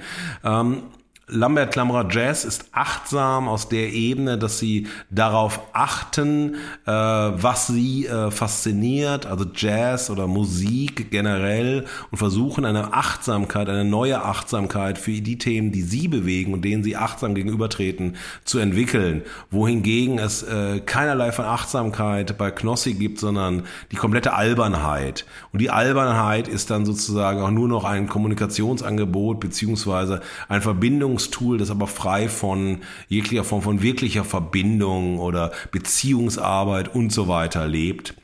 Intimität oder intim ist äh, Lambert Klammerer Jazz deshalb, weil sie uns mitnehmen in die Situation eines öffentlichen Freundes, Musikergesprächs, ähm, das aber auch Einblicke gibt, aber diese Einblicke nicht auf den Sinne von Boulevard in die Sozialisation hinein, sondern uns in die äh, Intimität von Liebe, Leidenschaft äh, mit hineinführt zu dem, worüber sie reden. Und dann sind sie natürlich Teil der Geschichten, über die sie reden, ganz zwangsläufig, wie wir das ja auch machen, im Teppich und an anderen Stellen, wohingegen es keinerlei von Intimität gibt, sondern nur Oberfläche, Öffentlichkeit und Spektakel. Das ist sozusagen, wir könnten hier nochmal aus der Perspektive von Guy Debord die Gesellschaft des Spektakels neu schreiben mit Blick auf die Art und Weise der Digitalisierung, wofür äh, Knossi steht.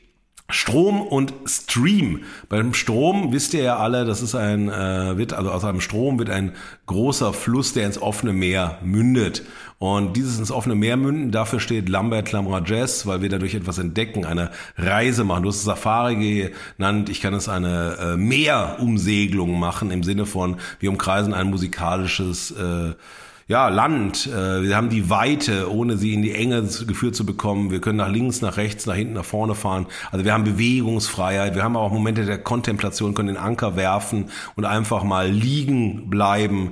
Wohingegen der Stream einfach nur die Logik der äh, Machtverhältnisse der Gegenwart darstellt. Und dafür steht ähm, Knossi Muster gültig. Ähm, was ich daraus ziehe in der Haltung ist, und das sieht man ja immer dran, dass die Begriffe, die wir für die Verehrung verwenden, sozusagen unsere Haltung umreißt, was wir wichtig finden in der Begegnung von Wirklichkeit hier mit Blick auf die Themen, äh, über die man öffentlich redet, die äh, einen bewegen, die uns unterhalten, die uns miteinander ins Gespräch bringen und dass die Begriffe, die für die ähm, Verachtung stehen, das Gegenteil von der Haltung sind, die wir für relevant halten. Ich finde nur ähm, wichtig hier nochmal zu betonen, dass Lambert äh, und äh, Felix Weigt eine äh, Haltung äh, präsentieren zu dem, was sie besprechen, was sie lieben.